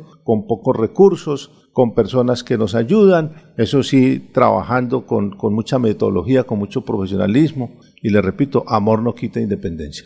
Cuando, cuando entrevistamos al general Carreño, inclusive lo traíamos aquí, hicimos muchas entrevistas, porque tipo hablaba y toda esa cuestión. Entonces yo le dije, general, ¿usted tiene investigaciones? Dijo, sí, yo salí con investigaciones. Dijo, ¿por, ¿por qué? Porque veo, yo soy el comandante de la segunda división. Alguien por allá en un municipio, soldado, eh, viola una norma, no porque él quiera, sino por el momento de la guerra, y se presenta una cuestión de derechos humanos, yo soy el comandante de, de, la, de la segunda división, pues a mí me la, me la soplan en la Procuraduría, yo no sé. Digo, pero yo las, las contesto todas. Yo personalmente, yo no digo, yo no mando abogados, yo, yo voy hasta allá, cuando no, había, no estaba desarrollado tanto el Internet. Y él me decía, sí, yo salí con investigación, pero donde yo voy, pongo la cara. No mando al abogado, que podría mandar al abogado. Oiga, vaya y... No, yo voy mismo. ¿Usted salió con alguna investigación? Porque es decir, eh, eh, eso es, muy frágil. Bueno, Alfonso, la vida militar tiene esa característica de la que hablaba mi general Carreño, que usted lo denuncian y lo investigan por todo. Pero en derecho, pues usted lo investigan y lo absuelven. Y hay una característica que, que pasa en el ejército. De pronto la, la, la comunidad no la conoce. Cada vez que hay un combate, usted podría combatir contra 50 bandidos de las FARC que estaban con ametralladora y mataban 10 soldados. Y en ese combate moría un guerrillero, a usted le iniciaba una investigación por homicidio a todos los oficiales, suboficiales y soldados de Colombia. Por homicidio. Sí, no quiere decir que sea culpable, pero ya se investigaba, fue en combate y se cerraba. Pero eso era de oficio. De oficio. Entonces, un oficial que esté en el ejército, pues lo han investigado. El problema es que lo hayan condenado y que haya resultado culpable. Ajá. Entonces, nunca resulté condenado ni culpable por ninguna falta ni delito, por un lado, y en ese momento no tengo ninguna investigación. ninguna investigación en este momento, eh, ni en la Corte Suprema, ni en la Fiscalía, si esa es la pregunta que usted me hace. Sí, sí, claro. Y además porque usted fue comandante del ejército en el departamento de Antioquia. Allá están los rastrojos, imagínense.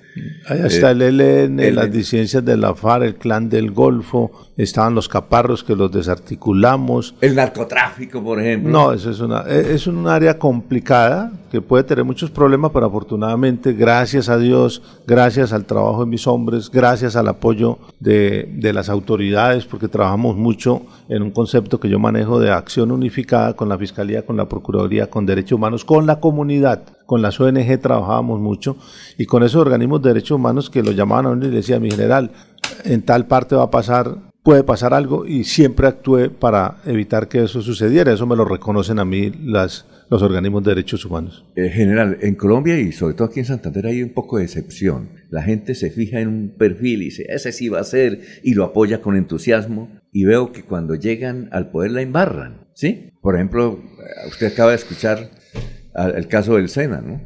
unos señores sindicalistas que duraron 20 años denunciando la corrupción y que todo esto es politiquería, y cuando les dan la oportunidad, hacen lo mismo que ellos denunciaban, ¿no? Es decir, eh, eh, hay mucha insatisfacción en ese sentido. En general, usted está anunciando muchas cosas interesantes, de que va a ser una buena política, que va a servirle al departamento como todo. Eh, ¿Cómo hacerle creer a ese oyente oye, yo no estoy diciendo mentiras, yo me voy a comprometer de verdad. Yo cuando llegue a la gobernación me voy a comprometer con las comunidades, ayudarles. Mm. Mira, ¿cómo, ¿cómo, convencer a la gente? Alfonso, eh, lo primero es, ustedes se han dado cuenta que yo no baso eh, mi propuesta en denuncias y, en shows, ni en desprestigiar a los contendores. Por el contrario, si hay que reconocerles algo, se les debe reconocer porque todas las personas tienen cosas positivas. Lo que yo estoy proponiendo es, primero, un liderazgo, una capacidad, una experiencia,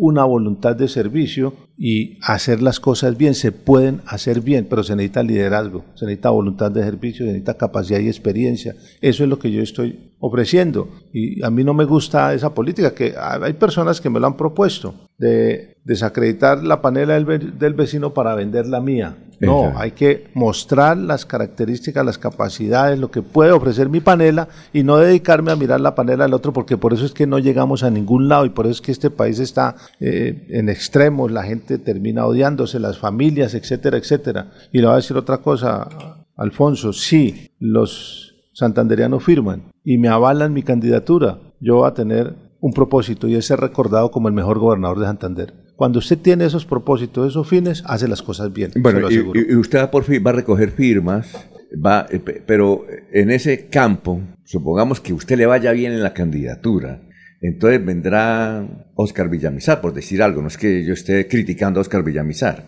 eh, vendrán los conservadores, eh, vendrán algunos liberales. ¿Usted cómo hace con ellos? Es decir, con la clase política que ha dominado aquí el departamento de Santander. La democracia es muy linda y en la democracia todo el que tenga cédula puede votar. Yo no puedo prohibirle absolutamente a nadie que vote por mí o que le guste mi candidatura, pero si la pregunta orienta que yo me voy a sentar a hacer componendas, no, absolutamente con nadie. Pero el que quiera votar por mí, Laurencio, si quiere votar por mí, Miller, está concentrado allá buscando noticias y quiere votar por mí autorizado, Alfonso. Sí, claro pues de hecho ustedes vieron en la campaña que fueron a las cárceles a pedirle a unas personas que están detenidas, lamentablemente, para sus familias, que votaran, porque eso es lo que dice la democracia, eso es lo que dice la ley. Entonces, una cosa es sentarse usted a hacer componendas, que yo ya lo hubiera hecho. Si ese fuera mi estilo, yo hubiera llegado aquí a buscar a uno, a buscar al otro, siente conmigo, vamos a... No, yo estoy haciendo un ejercicio directamente con el pueblo, directamente con la ciudadanía lo que hicimos ayer de ese Facebook Live, eso es una cosa muy exitosa. Usted sabe que conectar 20, 40 personas, eso es muy complicado. La gente tiene que sacar el tiempo, tiene que alistar el celular, tiene que tener señal. Y tuvimos una audiencia muy grande, ya llevamos creo que más de 5 mil impresiones eh, hasta anoche. Sí, claro. Entonces, se puede, se puede. Ayer, eh, yo no le dije a ningún, eh, ni hice componendas para que me conectaran o conectaran personas, pero el que quiera votar, por cualquier persona, no por mí, porque es que yo lo que estoy presentando es una opción. Si eso se habilita, habrán tres, cuatro candidatos y la ciudadanía es la que va a escoger. Y le voy a decir una cosa que yo le decía a mis compañeros, ellos lo saben, cuando íbamos a, a los cursos en las aulas. Yo era el monitor, el más antiguo, y me paraba y les decía, amigos, compañeros, Acá ustedes saben que hay mucha competencia porque sacar el primer puesto en el ejército le da a usted Claro, claro. le da muchas ventajas y, y le da un reconocimiento. Yo me paraba en el aula, ellos lo saben y lo reconocen y yo les decía, mire, yo no quiero que hagamos una competencia desleal acá. Lo que sí les voy a decir es que yo voy a hacer lo mejor para que me vaya bien. Pero si alguno de ustedes lo hace mejor, yo lo felicito. Yo no voy a estar pendiente de poner la zancadilla a nadie. Repito otra vez, yo vendo mi panela y no desacredito la de los demás. Entonces, la, para terminar y, y, y concluirle la respuesta a la pregunta, el santanderiano que tenga cédula puede votar por el que quiera. Y otra cosa es que si me voy a sentar a hacer componendas, no me voy a sentar a hacerlas. Sí, bueno, lo que pasa es que usted dice, quiero ser el mejor gobernador del departamento de Santander. Vamos a una pausa, estamos hablando con el doctor Juvenal, perdón, usted... General. es- sí, no, general, pero Juvenal usted... Díaz. Sí, exactamente O sea, general. ¿cómo pero- se le puede decir? No, no, no, no, no, no, pero usted estudió una profesión. Yo recuerdo que usted estudió... Nosotros hacemos pro- eh, la profesión de ciencia militar, pero estudié a distancia. Sí. Y esto también a mí me gusta contarlo porque es un ejemplo para los jóvenes. Yo Sí, claro. estaba en una de las unidades más difíciles del país, que es la Escuela de Lanceros. Instructor de, de lanceros. Eso es hasta la una de la mañana, me levanta a las cuatro y me inscribí en la Universidad de Santo Tomás a estudiar a distancia. No cuando había tecnología, era con el librito. Sí. cargándolo y lea y nos daban tareas y cada mes me tocaba terminar la instrucción, salir a Bogotá en un FIA 147 que tenía, llegar allá a la universidad, presentar mis exámenes y me gradué de tecnólogo en Administración de Empresas de Economía Solidaria. Ajá. Y después hice unas maestrías, una en el King ¿De College. qué? ¿De maestría de? Yo hice una maestría en estudios de defensa en el King College de Sí, Londres. Sí. Hice una maestría en estrategia en, eh, en Leavenworth, Estados Unidos. Hice una maestría en defensa y seguridad nacional acá en eh, Colombia y hice un curso muy, muy interesante. Eh, pues para nosotros que somos provincianos y parroquianos es muy chévere porque un curso en Inglaterra, en Londres, donde estaban viceministros, ministros, jeques, eh, nos todo. llevaban a sentarnos con el rey de Jordania, con el hermano del rey de Arabia, a conocer eh, esas situaciones. Entonces, eh, es, digamos que esa capacitación la he tenido y por eso le estoy diciendo a la santanderianos, acá hay una capacidad, hay una experiencia, entre otras cosas, que ayudaron a pagarla, porque es que todo eso se paga con los impuestos de los colombianos. ¿Y cuál fue la maestría esa?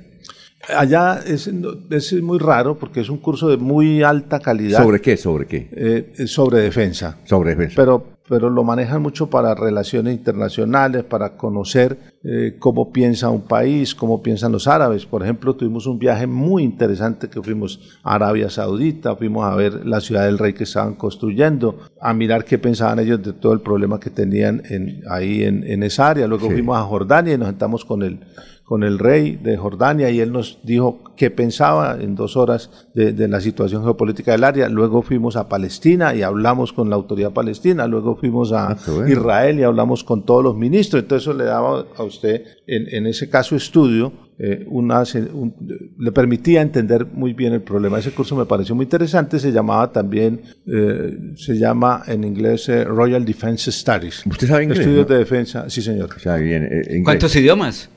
Yo estudié mucho eh, inglés, eh, francés, eh, ahí también fui autodidacta, porque Ajá. imagínense, de La Paz Santander, pucha, en el colegio Pablo VI, muy bueno, muy chévere, mis profesores eh, espectaculares, pero pues no, no bueno, entonces había- sabe inglés, francés. O sea que no necesita traductor cuando vaya a conseguir recursos por allá en Estados Unidos, ¿no? No, in- inglés es eh, fluently, como dirían por ahí, avanzado, porque tuve esas oportunidades. Estudié mucho francés porque iba a hacer un curso en Francia. Sí. Digamos que francés lo entiendo muy bien, lo leo, puedo mantener una conversación, pero es un francés Ah, intermedio. bien, interesante. Son las 6 de la mañana, 21 minutos. Vamos a una pausa y regresamos. O sea, cinco. Están escuchando Últimas Noticias por Radio Melodía, la que manda en Estudio sintonía. Uniciencia es de 1.250.000 pesos. Horarios flexibles, calidad docente y educación al mejor precio. Uniciencia te acerca a tus metas. Matricúlate en el 317-667-0986 www.uniciencia.edu.co Matricúlate en el 317-667-0986 o si no, en la página uniciencia.edu.co.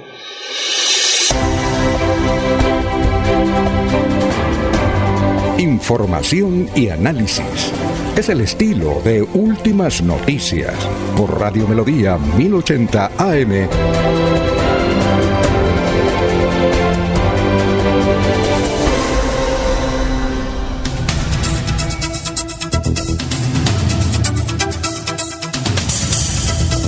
Son las 6 de la mañana, 23 minutos. Estamos hablando con el general Juvenal Díaz Mateos, eh, precandidato a la gobernación de Santander. ¿Cómo está? ¿Usted cuántos años tiene, general? Yo tengo 55 años. Joven, ¿no? Muy joven. Más joven que todo, ¿no? Sí, claro, que estamos acá. Joven, 55. yo creo que Miller es más joven. Por lo menos se conserva más. Bueno, yo no sé. Ayer estábamos hablando de que no sé si utilizar cachucha. Me imagino que usted durante mucho tiempo utilizó cachucha Ah, sí. militar, entonces posiblemente eso le ayuda a conservar la, la piel. La Allá no es cachucha, ya tiene un nombre especial porque No, era no, general no. de la República. Pero usted no tiene, usted no se pinta el pelo, sí. No. Ah, bueno. 55 años. Nació en La Paz, ¿no? La Paz Santander, sí. Sí, claro. El campo, estuve en el campo. ¿Cuántos hermanos son ustedes? Nosotros somos 11 hijos de mi mamá y de Ana Victoria Mateos y Luis Alberto Díaz. Una, una falleció, lo, lo- lo que llaman la recua o mm, fueron gemelas y una falleció a los seis meses, Luz Ángela. Y, pero usted tiene Estamos varias hermanas. vivos. Son- tiene varias hermanas, ¿cierto? Cuatro hermanas y somos seis hombres. Es que hace como un... Yo entrevisté hace como unos 20 años a un hombre que daba cursos de aprender a meditar. Y allá me encontré una de sus hermanas. Ja, me imagino. Ah, bueno, allá me encontré yo. Pero a ella no les gusta que las nombre. No, no, no las nombre. El otro que conozco que me, me ayuda con noticias es Ar- Arturo, a, eh, Abelardo, o uno que trabaja en la aeronáutica. ¿cómo se- Abelardo, Luis. Abelardo, Abelardo. ¿Todavía está en la aeronáutica o no? Sí. Abelardo. Y el doctor Iván. El doctor Iván. Eh, ¿Casado? Sí, señor, yo me casé con Victoria Casallas, muy joven. ¿Ella de dónde es? De Bogotá. De Bogotá. Bogotana. Tenemos dos niñas muy juiciosas, muy lindas, Ana María y Mariana. ¿Ya están grandes o no? Sí, claro, Marianita ya tiene 27 años, trabaja con una empresa, eh, pues no digo el sitio porque Claro, tranquilo. hay, hay un riesgo. Sí. Y Ana María eh, está estudiando Derecho en la Universidad Javeriana en, en Bogotá. ¿Ellos están de acuerdo que usted sea candidato a la gobernación? Es decir, ¿están de acuerdo en eso? Normalmente cuando, cuando usted sale del ejército, estando tanto tiempo, pues la familia, eh, dicen, dicen algunos que se crean muchos problemas porque usted nunca estaba ahí, la convivencia, pero realmente tengo todo el apoyo de tanto de las niñas como de ellas. Eh, me dicen, papá, si usted quiere hacerlo bien, porque ellas son muy, muy estrictas en eso, eh, hágale y, y están muy pendientes, eh, dándome, corrigiéndome, diciendo eh, cosas que uno tiene que mejorar, porque todos los días aprendemos, Alfonso. Claro, claro, todos los días uno aprende. No hay nadie aprendido, no hay nadie que tenga la última palabra, por eso uno de los principios que manejamos en el movimiento es tiempo es la democracia directa, hablar directamente con las personas y por eso inicio un recorrido eh, hoy por todos los municipios de Santander. Hoy. A, a hablar con la gente, sí, hoy vamos a estar, vamos a llegar a Jordán, vamos a amanecer allá. Jordán sube. Jordán Ojo. sube, a hablar con, con el de la posada, hablar con el del parque, a tomarnos un tinto, a mirar la necesidad, porque hay, que, hay que mirar o hay que saber qué siente la gente, qué piensa la gente. Allá hay mucha sabiduría. Yo soy de un pueblo y yo sé que allá hay unas personas que eh, de una manera coloquial le dicen a usted cuál es el problema, sin tanto estudio y sin tanta cosa. ¿Cuál es el problema más grave que tiene esa carretera? No, la carretera. Llevamos 30 años y no la han solucionado. O el microtráfico que se nos está metiendo, que es una cosa gravísima que no podemos permitir en los pueblos de Santander. Usted es mayor general del ejército, muchos generales, muchos coroneles cuando estaba allá. Ahora es un soldado de la democracia, porque al fin y al cabo usted tiene, como lo dice ahorita, estar con el pueblo. ¿Qué ha encontrado en esos recorridos cuando ha comido piña en Lebrija, cuando ha comido cabro en, Cabre- en Barichara, o en Málaga las eh, panuchas, o en el sur de Santander, en la tierra nuestra? De todas maneras, usted es beleño como yo beleño, comiendo queso allá en Vélez o bocadillo. ¿Qué ha encontrado en el rostro de ese campesino que tanta esperanza tiene? Laurencio, el santandereano es una persona que transmite mucha confianza, mucha, mucha fortaleza. Eso es lo que yo he encontrado. He encontrado eh, un santandereano muy, muy preocupado por lo que puede pasar con el país y muy preocupado por el departamento. Y por eso les digo, esa, eh, eh, esas personas son sabias, porque me he sentado con varias y dicen, eh, mi general, el microtráfico. No podemos permitir que se nos meta el microtráfico a los pueblos. mi general, se nos puede meter el clan del Golfo, el ELN por otras partes. Entonces, eso es lo que he un santanderiano sabio, a su manera, dice las cosas, muy trabajador, muy, muy optimista, muy franco en, lo que le dice a uno, pero también muy preocupado por lo que puede pasar con nuestro departamento. Por eso lo que yo, si me avalan la candidatura, quiero ofrecer es la opción de tener una persona que va a ejecutar buenas prácticas y cuyo objetivo de cómo querer ser recordado es ser recordado como el mejor gobernador de Santander. Eh, Miller. Eh, sí, pues estaba escuchándolo atentamente y justamente le iba a preguntar sobre eso. Eh, generalmente en, en, el poquito tiempo que lleva, digamos, en este proceso, diferente a cuando estaba de militar, eh, básicamente la gente se le acerca y qué le pregunta, o qué le dice, o no sé, qué, qué es lo que más le comenta a la gente. Mm, en el, acá en, en, Bucaramanga la gente está muy preocupada por la movilidad y por la seguridad. La gente le preocupa que no pueda salir a la calle y le roban un celular, eh, que le meten una puñalada. E, esas son dos preocupaciones que he percibido en la gente. Y personalmente eh, salgo a, hacer ejercicio y yo he visto que eh, tenemos que embellecer nuestra ciudad. Bucaramanga, en ese caso, por ejemplo, era conocida como la ciudad bonita. Hay que embellecerla y en eso yo pienso que tienen que trabajar gobernación, alcaldía y toda la comunidad. Y en el área rural la gente está muy preocupada por las vías terciarias y por la seguridad. Por eso la estrategia de acción unificada, que busca integrar las capacidades de todos los actores de un pueblo, de una ciudad, es la más adecuada para poder solucionar esos problemas. Ese es el recorrido que voy a hacer y allá encontraré obras que dicen, bueno, pero este puente vale 50 millones de pesos y no lo hemos hecho. Porque en la estrategia de acción unificada usted focaliza y prioriza, porque la plata no alcanza para todo. Y allá van a sentar los alcaldes de una provincia con un gerente de acción unificada, con poder, con recursos, con personal para ayudar a hacer proyectos y esa persona le va a estar comunicando al gobernador permanentemente qué es lo que hay que solucionar en forma urgente y se van a hacer consensos entre los alcaldes. Sí, claro. hay, hay municipios que necesitan el agua de otro municipio, pues bueno, en esa mesa de acción unificada nos sentamos. Ciudades, regiones.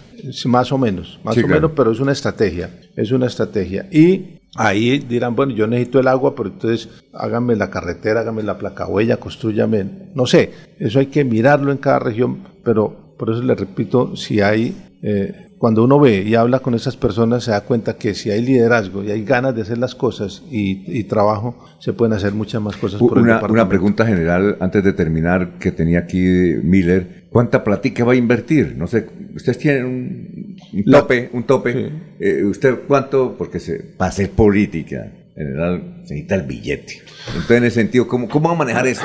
Mire, pero yo sé que, que se tendrá que gastar plata eventualmente, pero estamos haciendo un ejercicio diferente y nos ha funcionado. Nos ha funcionado porque yo siento el reconocimiento de la gente. Ya usted va a un sitio y ya lo, lo saludan. Ya, ya más o menos ya comenzó. sí claro, claro. Porque aquí eh, conocían a sus hermanos o a su hermano, pero usted ya... Ya me reconocen, mi general, hablan conmigo, me cuentan cosas y nosotros lo hemos hecho a través de las redes sociales eh, serias, mostrando propuestas, comunicándonos con la gente y lo vamos a hacer yendo a los diferentes sitios. Ahí tenemos que empezar por cumplir lo que dice la ley. La ley, las leyes se diseñan con base en la experiencia y, y lo que es correcto para una sociedad.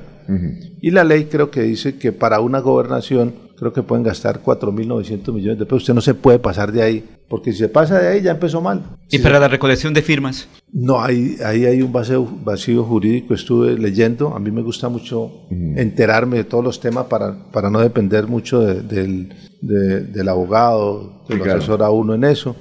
Eh, y hay un vacío jurídico. Eh, en ese sentido, pero pues hay que ser muy decente en eso, es decir, las planillas le toca pagarlas a uno, la propaganda le toca pagarlo, lo, eh, usted no va a pagar porque, usted no va a pagar porque alguien firma. El comité. Es decir, usted no, no, va a pagar porque alguien Imagine que yo venga a Laurencio, venga, le pago mil pesos por la firma. No, le, ya, ya recogido. pero le, paga a los que van a recoger firmas. No, no. ¿Tampoco? No, yo no.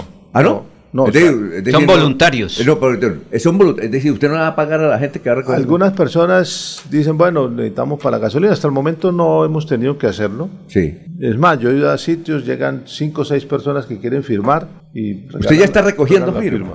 No, no, les he dicho que a partir de hoy, a las- de ayer a las, así ya, Sí, ayer a las 18 horas iniciamos, porque hay que ser muy organizados en eso. Ah, ya. ¿Usted tiene sede ya en Bucaramanga o no? No, no, no, es que es diferente. ¿No va a tener sede? Seguramente vamos a tener una sede administrativa, pero no la sede allá para que lleguen a pedirle a usted plata y no sé qué. No, no, no. Una sede para trabajar, para organizar, para planear. Es que, miren, nosotros venimos haciendo un ejercicio de planeamiento desde el 15 de diciembre para arrancar ayer, Sí, con claro. recursos poquitos. Nos criticarán algunas cosas, a uno les gusta una cosa. Eso, esto es complicado en trabajar en tanto en el ejército como en cualquier empresa. Usted hace una cosa, a 80 le gusta y a 20 no. Y luego hace otra y a los 20 que le, no le había gustado, esa sí le gustó y a los otros no. Pero hay que trabajar en eso y precisamente es el ejercicio de liderazgo que usted tiene que hacer. Mire, general, tenemos muchas preguntas. Aquí hay muchos oyentes que quieren hablar con usted. En alguna otra oportunidad, poco a poco estaremos. ¿A dónde le pueden escribir a usted? ¿Cuáles son sus perfiles para que le escriban, para que, que quiera hablar con usted? Que hay mucha gente que quiere hablar. Hay otros, hay unas críticas. Mire, las críticas, a usted lo critica es porque es de la familia Díaz Mateo. Ah, otro godito ahí. Es lo mismo. Pero mire, yo, lo mismo. mire, yo a esas personas, mire, hay, hay- es- algunos son que son de un partido político, otros eh, son lo que llaman robots, que les pagan. Pero yo hablo con ellos. Sí, claro. Lógicamente, eh, le voy a tirar una bomba voy a decir de quién soy candidato. A ver, ¿de quién es candidato? Pero ¿qué, ¿cuánta audiencia tenemos? No, bastante. Pues, tenemos bastante audiencia, ¿no? Y esto se le riega. voy a contar aquí de quién voy a ser candidato. ¿De quién va a ser candidato? Voy a ser candidato de las 200 mil personas que firmen por mí. No, ¡Punto! Listo. Ah, hombre, de... 200 mil firmas y listo, es el candidato. Sí, la ley dice 50 mil, pero vamos a sacar 150. Eh, de ellos voy a ser el candidato. Y del, si me ciudadano, eligen, del ciudadano santanderiano. claro, no el que firme. El que firme. El que firme porque él firma por un movimiento. Es decir, Y a si ser me eligen- momentico, voy a ser candidato a los que firmen. Lógico. Ese- lógico. Ese, es el título. Voy Es que así candidato- funciona. Ah, bueno, perfecto. así funciona la cosa. Cuando usted a un partido le da el aval, usted es el candidato de ese partido y de los que le dieron el aval. Ajá. Cuando usted lo hace por firma, usted es candidato de los que firmaron. Es que eh, no, no hemos entendido la seriedad de la firma. Hay mucha gente recogiendo firmas. Sí, claro. Pues yo por eso lo estoy haciendo con un ejercicio pedagógico, diciéndole a la gente, mire, usted está dando una firma, eso es algo serio. Usted está habilitando a una persona para que sea candidato a una gobernación y claro. seguramente pueda ser el gobernador.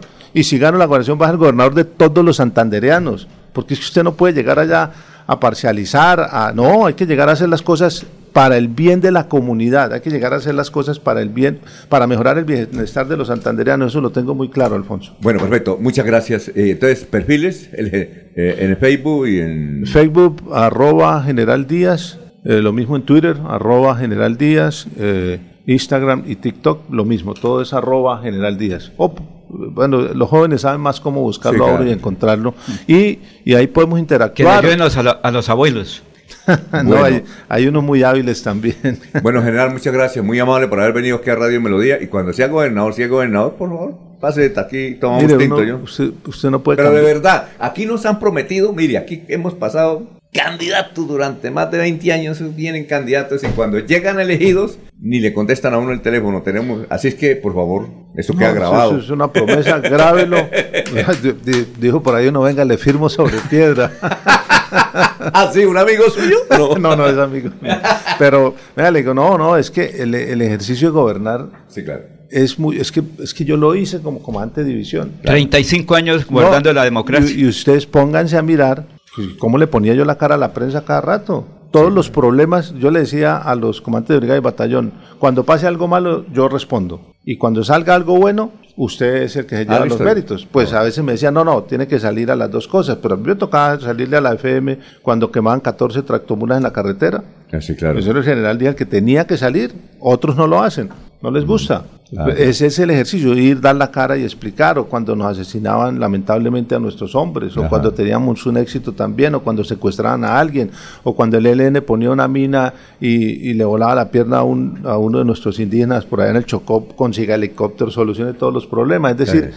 no estamos acostumbrados a escondernos y además ese contacto permanente con la gente lo mantiene a usted, digamos, eh, el termómetro de lo que está pasando y le ayuda a corregir. Si usted se deja meter dentro de la oficina y no mantiene ese contacto tanto con los medios de comunicación, con la población, con la región, puede que pierda pierda un poquito el norte de lo que pensaba hacer y, y la gobernación no le salga bien. General, muchas gracias, General Díaz, muy amable por estar con nosotros. Éxitos en su periplo que empieza hoy justamente y lo anuncia aquí en forma exclusiva eh, y anticipada a través de Radio Melodía. Son las 6 de la mañana, 38 minutos.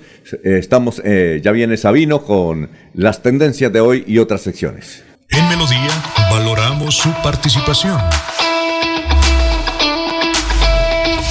316-550-5022 es el WhatsApp de Melodía para que entremos en contacto.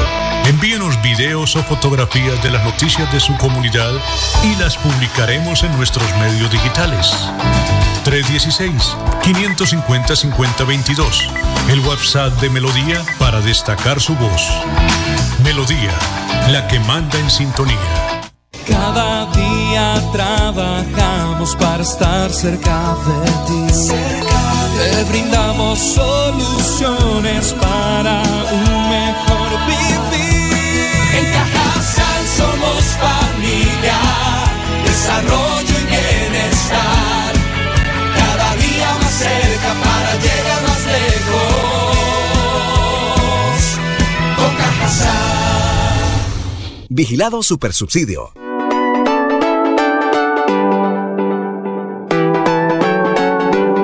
Melodía, Melodía, Radio Sin Fronteras. Escúchenos en cualquier lugar del mundo. Melodíaenlínea.com es nuestra página web.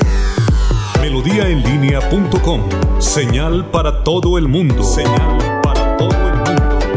Radio sin límites, Radio sin fronteras. Radio Melodía, la que manda en sintonía. Estamos presentando Últimas Noticias en Melodía 1080 AM. Ya son las 6 de la mañana, 40 minutos. Eh, vamos con Sabino, director de contenidos de Radio Melodía. Sabino, ¿cuál es la tendencia hoy? Tenga usted muy, pero muy buenos días. Muy buenos días, Alfonso, y a todas las personas que nos siguen a través de nuestras redes sociales y a través del sistema convencional 1080 AM. Saludo allí a todos en el estudio.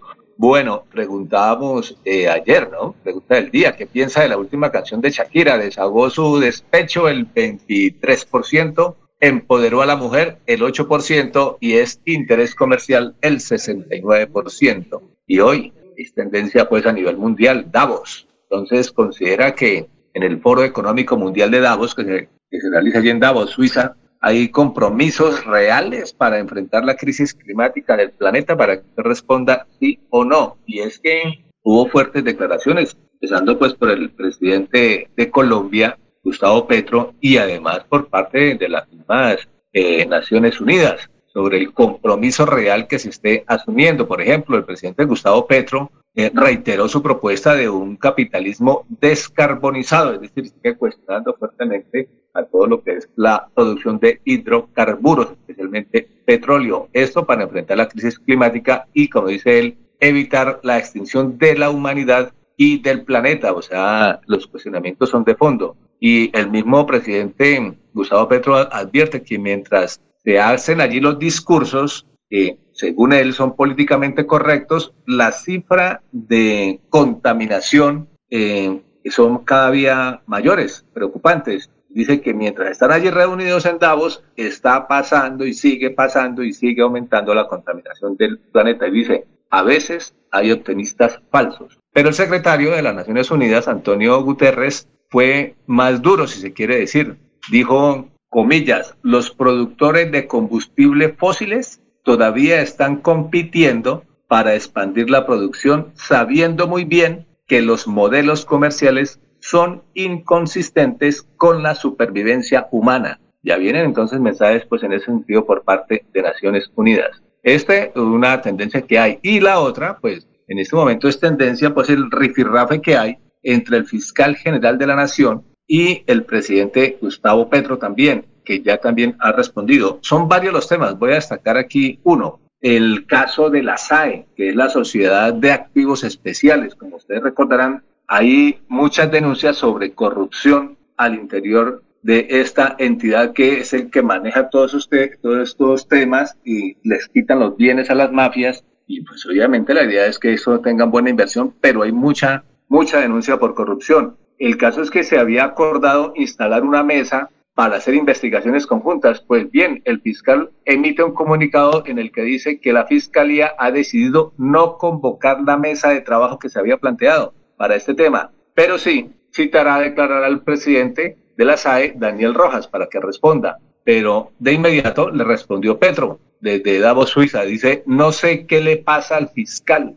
pero esto solo hace feliz a las mafias. Los jueces inmolados no le importaron y la riqueza de la mafia retornará a la mafia. Bueno, ahí va el rifirrafe, Alfonso. Bueno, muchas gracias, Sabino, muy amable, muy gentil. Éxitos, ¿no?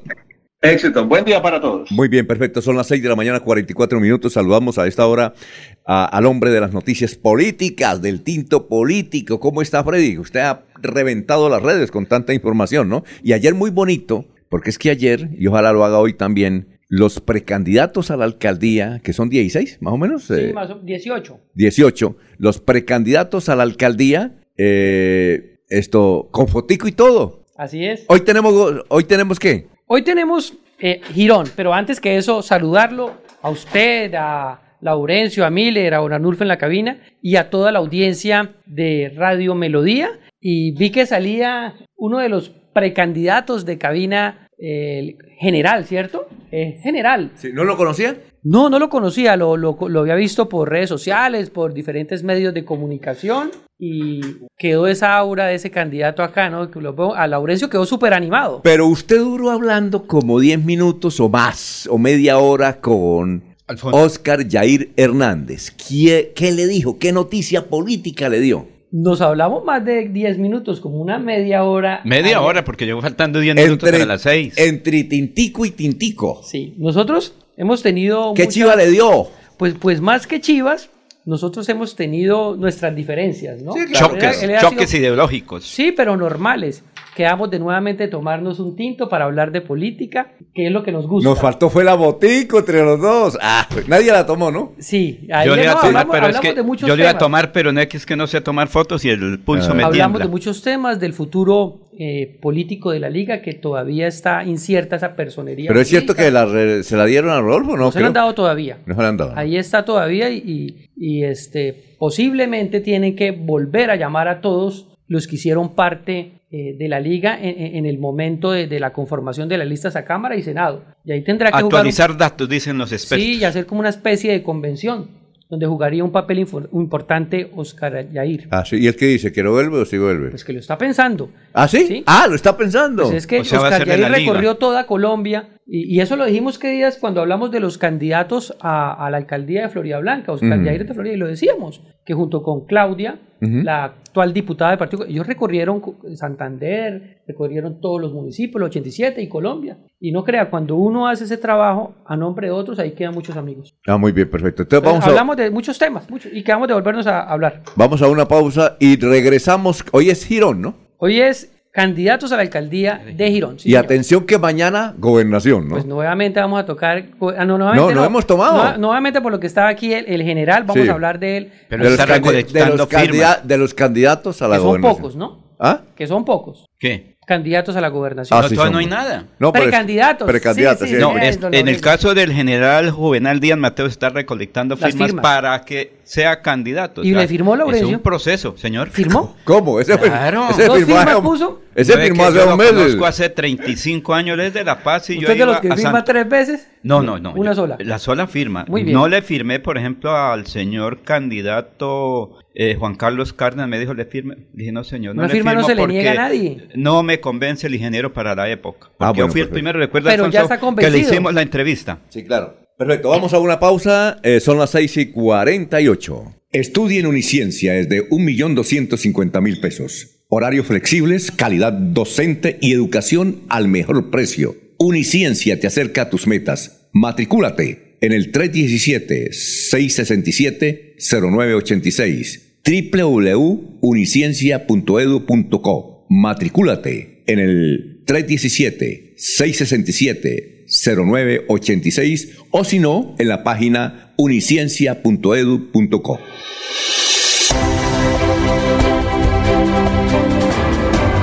Información y análisis.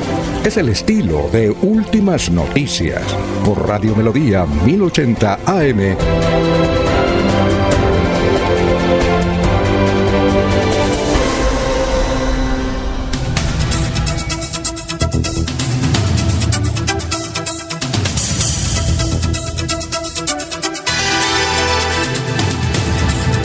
Son las 6 y 49. Eh, Miller, noticia.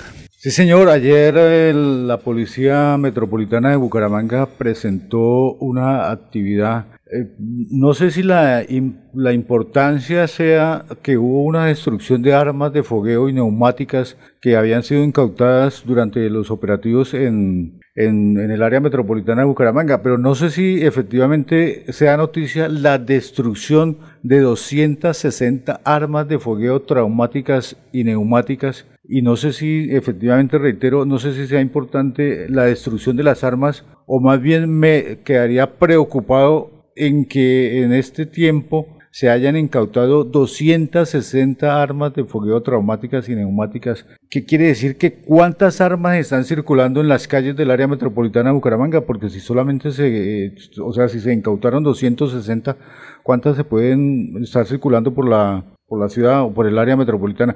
Las armas y la munición incautadas de diferentes procedimientos policiales en el Distrito 1 de la Policía entre las estaciones norte, centro y sur de Bucaramanga en aplicación al decreto 2535 de 1993 y la ley 906 de 2004. Estas armas fueron llevadas a una fundición, es un material que se va a utilizar, me imagino que después para hacer algún busto o para hacer obras de construcción, no sé, porque después evidentemente sale mucho aluminio, hierro, acero, bronce, de todas esas armas y que fueron incautadas y destruidas. Muy bien, perfecto. Ahora sí, 6 y 51 minutos. El tinto político con los candidatos o precandidatos al municipio de Girón. de Girón. Perfecto, aquí como estos días vamos a hablar de unos posibles candidatos que entrarían a jugar para quedarse con la alcaldía de Girón. Vamos a ir hablando y como le Claro, hemos hecho claro. esa dinámica, irla comentando. Pero antes de eso, leamos eh, la votación. Y para el caso de, de municipio de Girón, tendríamos que hablar de dos votaciones. La votación que ocurrió eh, en las elecciones de 2019, las elecciones Ajá. normales, y la típica Exacto, exactamente. para mirar como una especie de estadísticas. Miren, en el 2019, como ustedes lo saben y toda la audiencia de Radio Melodía, Carlos Román sacó 52.775 votos. Venía de ser alcalde de Jonaviud y era el candidato sucesor de Jonaviud. Sacó la mejor votación, muy alta, más del 62% aproximadamente. Y le siguió Oscar León con 10.262 votos. Luego Blanca Rodríguez sacó 8.797 votos. Esa fue la votación en las elecciones del 2019. Y en las atípicas, ¿cierto? Ya al salir Carlos,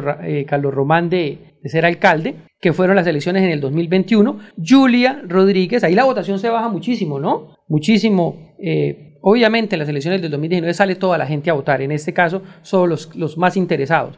Julia Rodríguez saca 18.496 votos. Oscar León, que también quedó de segundo en la general, saca 14.591 votos y queda de segundo. Y aparece aquí otro candidato, Mario Morales, saca 1.600 votos. ¿Sabes como las estadísticas para el municipio de Girón? ¿sí? ¿Cuántos votos saca Mario Morales?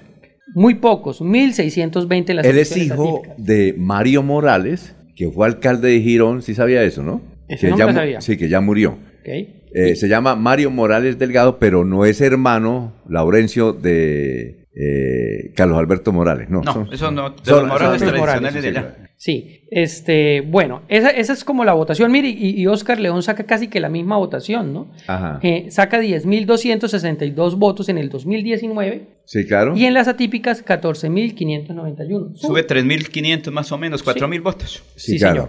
Bueno, entonces, mire, antes de hablar también de los, de los posibles candidatos, hay unos consultores muy importantes en Girón. Yo me hablaba precisamente ayer con uno de ellos que han venido haciendo unos sondeos, Sí, claro. eh, unas encuestas. Encuesta no hay. Es, eh, Bueno, sondeos, sondeos, porque Sondeos, todavía no. Sondeos, pero la gente a veces de- de- del común entiende la palabra encuesta. A Ajá. veces en, en las redes sociales también hacen unos sondeos y le ponen encuesta. y la Pero gente que eso es engaño al, al ciudadano.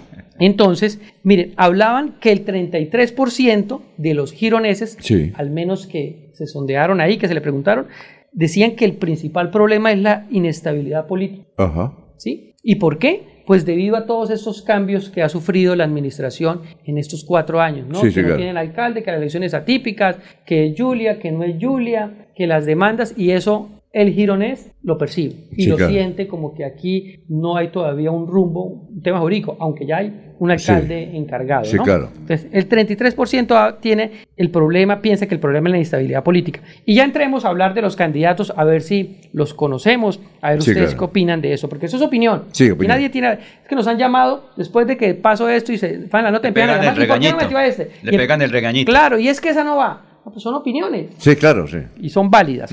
Entonces tenemos a un primer precandidato. Él fue ex candidato al Consejo. Tiene una votación importante en el sector rural, en las veredas. Elber Ordóñez. ¿Elber Ordóñez? Sí, muy cercano a eh, el ex senador Luis Alberto Gil. Y también lo apoya un líder importante allá de Girón que se llama James Arevalo. Tiene que ver con, con el tema de la construcción. Sí, pero una cosa, eh, eh, ¿Elber es de qué partido? No, está... No, no es concejal ni No, nada. no, ex candidato al Consejo. Es candidato al consejo. El, el municipio de Girón es uno de los municipios, eh, realmente esta información la- la hemos acabado de construir en estos días con Sí, personas Que, que conocen el municipio, Claro, correcto. Porque, eh, digámoslo así, este municipio, en el caso mío, eh, es un poco distante, ¿no? Sí, claro. En, en- en- el tema político. Entonces, este es un candidato que tiene mucha influencia en el, en el sector rural. Ajá. Aquí aparece una dama también, se llama Dálida Prada. Ella De, ¿es, ¿Es concejal o no? fue concejal en el Ajá. municipio de ¿Por qué? Piedecuesta. ¿Por, por qué? También- no, de Piedecuesta están- no de Girón. Perdón, en Girón. Ellos están haciendo. ¿Dalia qué? un- ¿Dalia qué? Prada, Dale fuera. muy cercana a un inspector allá de. Son muy particulares los inspectores de Girón. Me- me ¿Por qué? decir, Pues eh, al parecer, eh, en, en ocasiones dicen Sí. que no hacen las cosas muy bien. Ah, ya. Entonces, por eso son particulares, ¿no? Sí. Y están promoviendo a, a esta mujer, a Dálida Prada, como candidata o precandidata. Ajá. Básicamente allá no se están identificando por movimientos, están haciendo casi que el mismo ejercicio en Bucaramanga, Sí. moviéndose, moviéndose. Y aquí, mire, eh, quien en las últimas elecciones eh, las ha ganado, llamémoslo así, que es John Abiut, Ah, yo no- ¿cierto? Esto todavía sigue teniendo Mucha poder. influencia, Sí, mucha, influencia, mucha influencia, exalcalde, como ustedes lo saben, Sí. eh, actualmente director de administrativo, ¿no? De la Cámara de de Representantes. Representantes. Ya ha sido dos veces, ¿no? Eh, esta es la segunda. Se religió. Se religió. Mm, él tiene, está promoviendo tres nombres. A ver, ¿cuáles son los tres nombres de él? Uno es Campo Elías Ramírez. El hermano. Hermano Hermano. de él. Lo está Ajá. promoviendo. eh, ya se está moviendo por las calles desde hace muchísimo tiempo. También tiene un sobrino, a Carlos Álvarez, Sobrino. sobrino de John Abiud. Ajá. Y tiene también a una persona muy cercana, actualmente concejal de ASI, Oscar Castillo. Oscar Castillo. O sea, eh, ¿No aparece Julia? Julia, según las consultas que yo he realizado, está inhabilitada por el tema de la elección ¿Ah, sí? atípica. Podría estar en Podría ser habilitada, pero dicen que también podría otra vez volver a llegar. O sea, el problema de la inestabilidad política, ¿no? Es decir, eh, eh, ah, entonces tiene un lío jurídico ahí, un- una confusión jurídica. Sí, que no podría ser candidata por... Porque ella ocupó el cargo y de todas maneras eh, eh, actuó como alcaldesa. Ah, Entonces se podría entender que es una Reelección elección inmediata. No, una no, no, elección eh, La reelección elegida, inmediata. elegida Que es la inmediata que que no Entonces, por Sí. eso Julia Rodríguez no lo podría hacer. Pod- eh, eh, la gente la quiere, esa es la verdad. Junavido hizo A cosas, también pero también a la gustaría, gente no le ha gustado esa, esa Es decir. Jonavío tiene que hacer convención para ver cuál es el... Claro, no tiene una carta, tiene tres. Y el Y candidato... cuatro, porque Julia también juega papel importante. Bueno, ahí. sí, ahora- Sí, pero para ser precandidata no, porque no lo podría hacer. No lo podría hacer. Sí. ¿Qué más? Y aquí también surge un candidato importantísimo en, en el municipio de Girón, Ujú. que ha hecho mucho por las comunidades, eh, ha ayudado mucho a las personas que requieren del tema de la salud, Sí, de la claro. medicina. El médico William Mantilla. El médico fue... William ex Mantilla, que no tiene nada que ver con Jairo Alfonso Mantilla, porque es que No, bueno, ahí no sabría William. Mantilla es un hijo de Jairo Alfonso Mantilla, entonces la gente van a decir, ah, se va para Girón. Y como Jairo Alfonso Mantilla vive en Girón, dirán, no, no, este es- no tiene nada que ver. El médico William Mantilla que fue... Mantilla, ¿y ex- cuál es el segundo apellido? Serrano. No, solo tengo el primer apellido. Mm. William Mantilla, él fue ex gerente de la clínica Girón. La clínica cambió de nombre, ¿no? De hospital pasó a ser. Girón. Creo él- que él, ya es, él es William Mantilla Serrano, me parece a mí. Sí, señor, sí.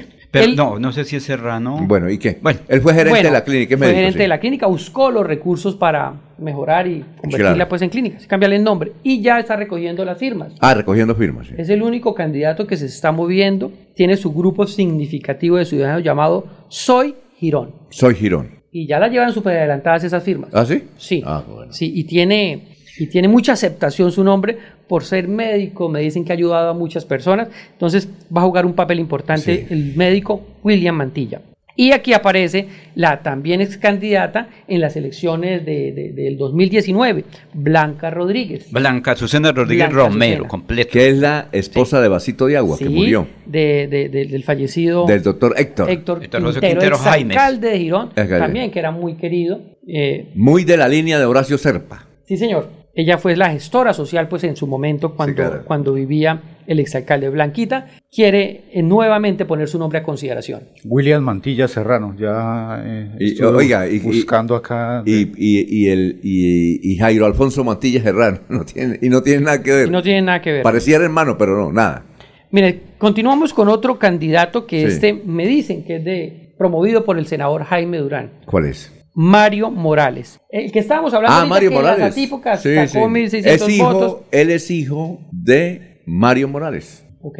Y eh, lo apoya un líder importante allá que es reconocido, un señor que se llama John Forero. Están promoviendo. Ah, también médico, nombre. médico, John. John Forero, sí, claro. Ah, bueno. Fue Pues concejal está también de, de Girón. Y como en todas las elecciones también aparecen personas inquietas en, en- en que su municipio eh, tenga otra aspiración distinta. Hay unos veedores ciudadanos que han estado atentos a, a todo lo que ha venido pasando en Girón. Ajá. Pacho Navas y Mauricio Gómez. Que son fuertes. Pacho Navas, fuerte veedor. Mauricio, que es periodista además. Ah, bueno. Él hizo las denuncias. reconocido. Lo del Facebook. ¿No lo vio en Facebook? No, no. Eso hacía la denuncia con todo lo que hacía Julia. Y él fue el que se opuso y, y batalló y lo denunciaron y denuncia. Entonces- Aquí lo hemos entrevistado, a Él fue Mauricio. el que de todas maneras eh, trabajó en contra de eh, la candidatura de- del señor... Todo lo que sea ver que ver- Carlos, eh, Carlos Ramón Gonz- Carlos Román. Carlos Román. Sí, porque él fue el que hizo las denuncias Entonces- con otro líder. Bueno, y de la doble Y por militancia, porque es que, mire, lo de Girón es doble militancia, no es otra cosa, del alcalde anterior. Carlos Román, sí. Y por último, Y por último tenemos a Diego Moreno, que hace parte del sector de la izquierda en Girón. Ah, ya. Fue gerente político de la campaña de Leonidas Sí. a la gobernación y también tuvo mucho que ver en Girón para el tema de Gustavo Petro. Estos serían unos... ¿la liga no tiene candidato? No, no, yo ahorita hablando afuera con Oscar Yair, Pero creo que a todos le- los conocía. ¿A todos los A conocía? todos los conocía, pero, pero no me dijo tampoco de ningún candidato. Yo digo, sí, ahí está como que está en eso.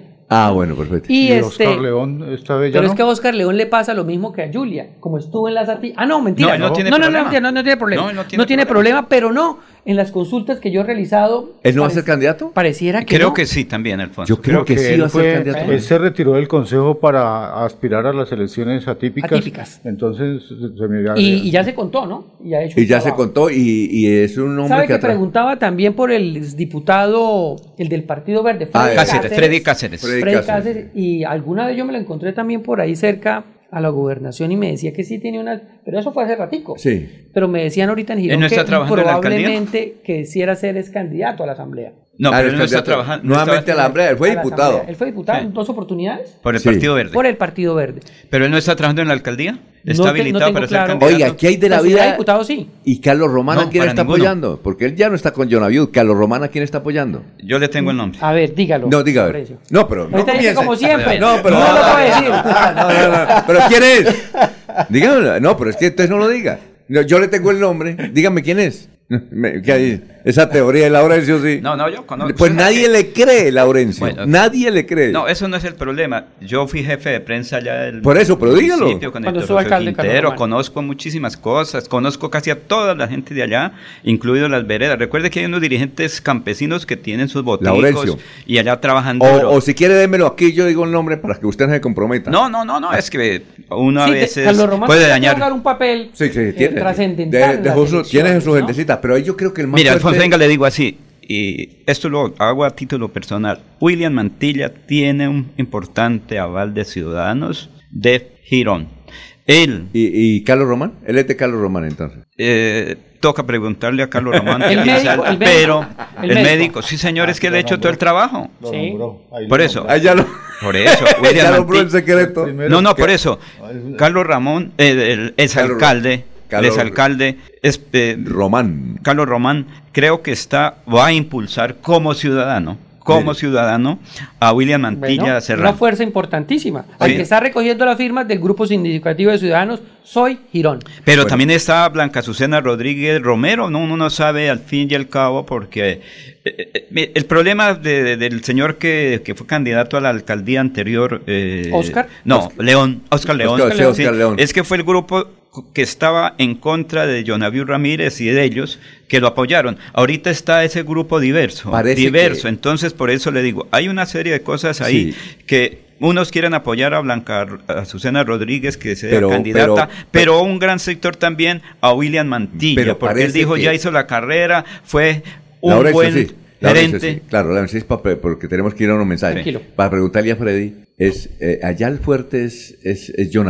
Sí, y sin entiendo lugar a que. Johnny John está haciendo acuerdos con Miguel Ángel Pinto, con Jaime Urán, porque los tiene allá Sí. y va a ser, eh, él va a llegar con ese bloque. Miguel Ángel, Miguel Ángel Pinto tiene mucha fuerza Ay. Girón, Oiga, y falta un, nombre que ha estado siempre por ahí pendiente, López. ¿López qué? No, no, no, no sé cuál Sí, López. señor. Ah, pero- López, que... Bueno, pero ¿cuál es el nombre de López? eh, ay, bueno, uno de apellido López. Sí, pero es que es el segundo, no, el, el- si llevara el, el otro apellido, era el, ese era el titular, Pero que por- es eh, de tío, eh, pariente de Didier Tavera Amado. Ah, bueno. Mira, Eh, aquí, sí- aquí, aquí me están escribiendo una de unas Peter. personas. Sí, que- Claro que sí, que Oscar León Sí. tiene su firme aspiración también. claro.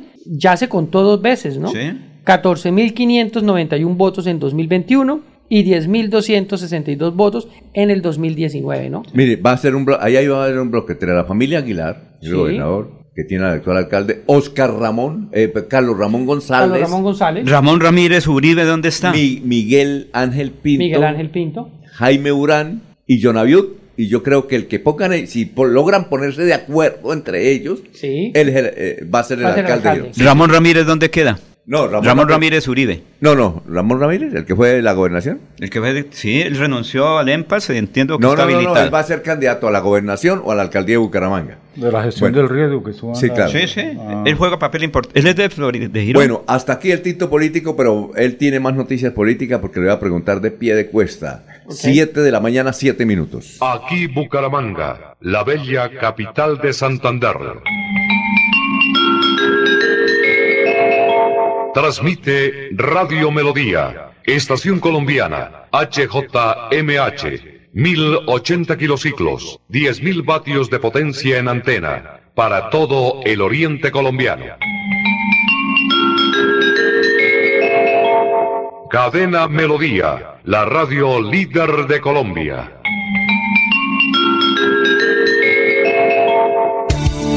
Los invitamos a sintonizar el programa Curación Natural del doctor Ricardo González Parra, Medicina Biológica y Alternativa, de lunes a viernes en los horarios 7 y 30 y 9 y 30 de la mañana, los sábados 7 y 30 de la mañana y 12 del mediodía. Aquí encontrará la orientación profesional para todo tipo de enfermedades, tratamientos con medicamentos naturales. Llame y agende su cita médica al 313-392-2623. 313-392-2623. Estas son últimas noticias, las noticias de la hora. Hola, ¿qué tal? Bienvenidos. Soy Florentino Mesa y esta es La Vuelta al Mundo en 120 segundos. El presidente ucraniano Volodymyr Zelensky declaró en un discurso por video al Foro Económico Mundial de Davos, Suiza, que Occidente debe enviar más ayuda a su país y tomar decisiones más rápidamente porque la tiranía avanza a paso más rápido que la democracia. El Consejo de Seguridad ruso advirtió a Occidente que no envíe armamento pesado y sistemas de ataque a Ucrania porque la derrota de una potencia nuclear como Rusia puede provocar el estallido de un conflicto nuclear. matter. Una mayor integración regional, la generación de energías limpias y la lucha contra la corrupción pueden ser motores para el crecimiento en América Latina, dijeron en Davos gobernantes de varios países del continente americano. Con escuelas cerradas, gasolineras bajo mínimos, trenes y vuelos cancelados, Francia afronta hoy la primera huelga contra la reforma de las pensiones propuesta por Emmanuel Macron, la primera protesta masiva de su segundo mandato. Israel acusó a los palestinos ante la ONU de enterrar cualquier posibilidad de reconciliación al afirmar que el nuevo gobierno israelí busca aplastar al al pueblo palestino, al tiempo que solicitaba una opinión consultiva al máximo tribunal del organismo mundial sobre las décadas de ocupación israelí. El presidente de México, Andrés Manuel López Obrador, admitió que su gobierno considerará una petición del capo de la droga encarcelado en Estados Unidos, Joaquín El Chapo Guzmán, para que sea devuelto a México para cumplir su sentencia. El alto comisionado de la ONU para los Derechos Humanos, Volker Turk, alertó sobre las intimidaciones, las represalias y el hostigamiento de la Fiscalía de Guatemala sobre los antiguos funcionarios que combatieron la corrupción en ese país. El gobierno colombiano no descartó romper relaciones diplomáticas con Guatemala en medio de la tensión política que atraviesan por la arremetida legal del país centroamericano contra el ministro de Defensa de Colombia, al que el gobierno guatemalteco acusa de corrupción. Las delegaciones del gobierno colombiano y la guerrilla del Ejército de Liberación Nacional sostuvieron en Caracas una reunión extraordinaria con el propósito de aliviar la tensión que genera un fallido anuncio de cese el fuego bilateral. Más noticias. Muchas noticias, muchas noticias en Melodía 1080 AM. Son las 7 de la mañana, 10 minutos, Don Miller. Noticias a esta hora. Estamos en Radio Melodía. Tenemos muchos mensajes, ya los vamos a leer. A ver, Miller. Sí, señor. El día anterior hablábamos de que en la Universidad Industrial de Santander contrató un servicio de vigilancia para estar pendiente de la vigilancia del entorno. Pues efectivamente la Policía Metropolitana de Bucaramanga respaldó ese trabajo que, que, está haciendo la Universidad Industrial de Santander al lado del campus y le va, dijo el comandante de la Policía Metropolitana de Bucaramanga que le va a instalar un CAI móvil las 24 horas para ayudar en esa vigilancia externa que más o menos de tiene más o menos un tránsito de unas 10.000 a 12.000 personas diarias en lo que tiene que ver con estudiantes, directivos de la universidad, los trabajadores de la universidad y, la, y el comercio que también se mueve por ese sector. O sea que eh, respaldo a la vigilancia privada que ofrece la universidad y además también va a haber un CAI móvil que igualmente pues ayer eh, don Laurencio Gamba decía que se necesitaba la vigilancia por el lado de la calle de los estudiantes. La policía ya tenía un CAI móvil, no sé si todavía eh, esté allí el CAI eh, para prestar ese servicio de seguridad. Y eso esa es la información ah, bueno. del CAI móvil que ofreció la policía para el sector de la Universidad Industrial de Santander, el campus aquí que hay en Bucaramanga. Bueno, ¿qué es lo que eh, Alfonso, ¿qué, pasa, ¿qué pasa en Piedecuesta? Yo hice el titular y abrí esta mañana. Por el intercambiador de Guatiguará hay discusión entre el exalcalde Daniel Alexander Ramírez y el actual alcalde de Piedecuesta, Mario José Carvajal. Es que esa es la discusión, porque es que de todas maneras parece que alguien proyecta una obra y otro la ejecuta. No sé si ese es el problema que hay en pie de cuesta. Daniel Alexander Ramírez fue alcalde anterior y ahora el alcalde es Mario José. En el pasado eran amigos, pero ahorita eh, cada día son opositores. Pero escuchemos qué es lo que dice el alcalde frente a las eh, cosas que dijo de alguna manera el exalcalde Daniel Alexander Ramírez. Si por lo render fuera, viviríamos en un país perfecto Qué lástima tener que ponerme a hacer este video sabiendo que la gente está cansada de las discusiones entre políticos, pero no puedo permitir que falten a la verdad. A mí me eligieron para resolver problemas y la obra Intercambiador Guatiguará estaba destinada a convertirse en el peor elefante blanco de Santander. Fue gracias a la gestión conjunta con el Invías y con el hoy gobernador Mauricio Aguilar que logramos sacarla adelante. Ingeniero, quiero decirle que ustedes no tuvieron en cuenta la red principal de gas de alta presión. Tampoco tuvieron en cuenta la red principal de acueducto, el tubo de 16 pulgadas, y algo finalmente que agravaba y finalmente condenaba la obra, las redes eléctricas de alta tensión sin tener en cuenta la futura expansión de la zona de Pidecuesta tampoco contemplaron la altura real de los deprimidos, los 5.50 metros que exige la norma nacional para este tipo de infraestructuras. Finalmente, ingeniero Dani, le pido que no le diga mentiras a la gente, que si usted considera que hay irregularidades en las adiciones para la terminación del intercambiador Guatiguará, acuda a los organismos de control para que investiguen su conducta, la mía y los demás actores que intervinieron en este proyecto. Hoy, con la ayuda de Dios y de un gran equipo de trabajo, le entregamos a los piedecuestanos y santanderianos el intercambiador Guatiguara. Estaba, hablando el señor alcalde, eh, el doctor Mario José. ¿Qué fue lo que dijo Dani? Bueno, a eso iba. eh, don Alfonso, para ser equilibrados Sí, en la noticia. El ingeniero Dani Ramírez, Que fue el anterior alcalde. Quien inicia, el, el anterior alcalde, quien inicia la obra y deja eh, tres- 36 mil millones de pesos para que se desarrolle la obra, dice lo siguiente. Qué gratificante es para mí ver el intercambiador de Guatigualá terminado y en funcionamiento. Una obra que soñé en mi administración, la diseñamos, la viabilizamos y le conseguimos los recursos, 36 mil millones de pesos, e iniciamos su construcción. Hoy luego de muchas dificultades es una realidad. Después de ver la obra terminada, lo insólito es por qué la administración actual de Piedecuesta dice que tuvo que rediseñarla y justificar un valor adicional para terminarla. Si hoy todos podemos ver en este video que la obra es exactamente igual a los diseños iniciales que hicimos con el equipo de infraestructura, al cual le agradezco todo el trabajo hecho. Les dejo este maravilloso video de una obra que me hace sentir muy orgulloso y que le da una gran que le da un gran desarrollo urbanístico y vial a mi pie de cuesta y ahí entonces está el video Que es el mismo de la alcaldía. que es el mismo no es, Es otro video. es el Él hizo otro video. no es el, el video eh, original. El render, eh, que- del proyecto. El render es que le llaman y el proyecto cómo quedó al final. Es una obra. Entonces, ahí hay una discusión, lo que decía Laurencio desde el principio, ¿no? Eh, ah, no, lo dijo fue don Alfonso, que es una obra que comenzó eh, y Bueno, que la no proyectó la- reconocimientos. y buscó Mire, los Dani recursos. Ramírez y Sí. Mario José Carvajal son hijos de Jorge Navas. Políticamente. de Jorge Navas, sí. Así es. De- y, de, y de docentes. Acuérdense Muchas veces docentes Mario ellos. Carvajal Sí. eh, fue alcalde encargado mientras Jorge era alcalde, Sí, sí, secretario de gobierno y son hijos ahí Sí. de eh, Hijos políticos. Hijos políticos. Sí, sí.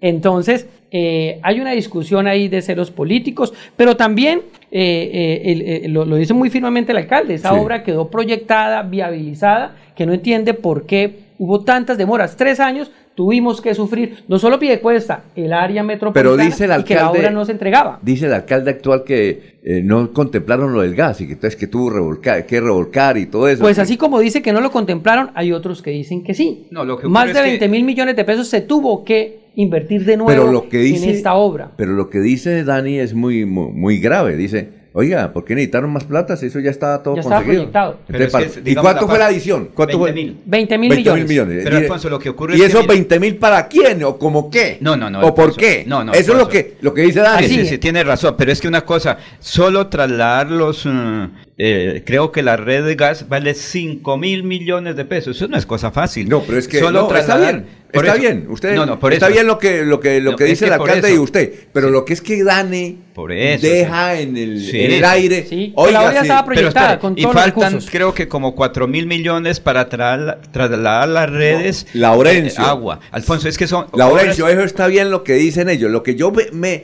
pregunto es por qué Dani dice y deja en el aire, oiga, si yo conseguí los 36 mil millones, lo dejé todo listo para que construyeran, ¿por qué se de- a, a cambio de qué 20 mil Yo tengo, millones? yo tengo entendido que eh, el ingeniero Dani Ramírez va a interponer unas acciones precisamente para ese tema, ¿cierto? Para, para aclarar qué es lo que está pasando. Pero, pero mire, yo no entiendo también, eso pasa con todos los mandatarios, no, no hacen un reconocimiento de quien también acompañó la obra. Faltó que estuviera Dani Alexander Ramírez ahí el día de la inauguración y miren, gracias Claro, eso no ¿No me- lo igual- invitaron? un reconocimiento, un reconocimiento. Pero no lo invitaron a Dani. Eh, creo pero- que no, no, creo que, que todavía no se ha No se ha inaugurado. sí, se A ver, hizo por, por mire, redes Igualmente les que es un aquí. reconocimiento al gobernador, no Laurencio, sí, porque igual la obra de y si, y si No, una pero ahí sí platica, lo pues, el gobernador. ahí lo dijo el alcalde que gracias a Un reconocimiento de- a todos los que hicieron parte. Es que mire, inicialmente el proyecto tenía recursos por 36 mil Seis millones, mil. que era eso.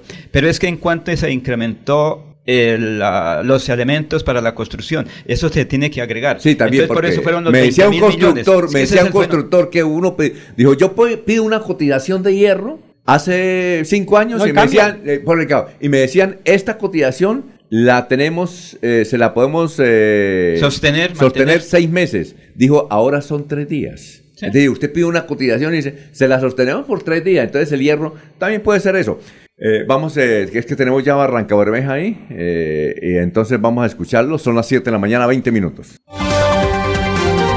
Soel Caballero está en Últimas Noticias de Radio Melodía 1080 AM.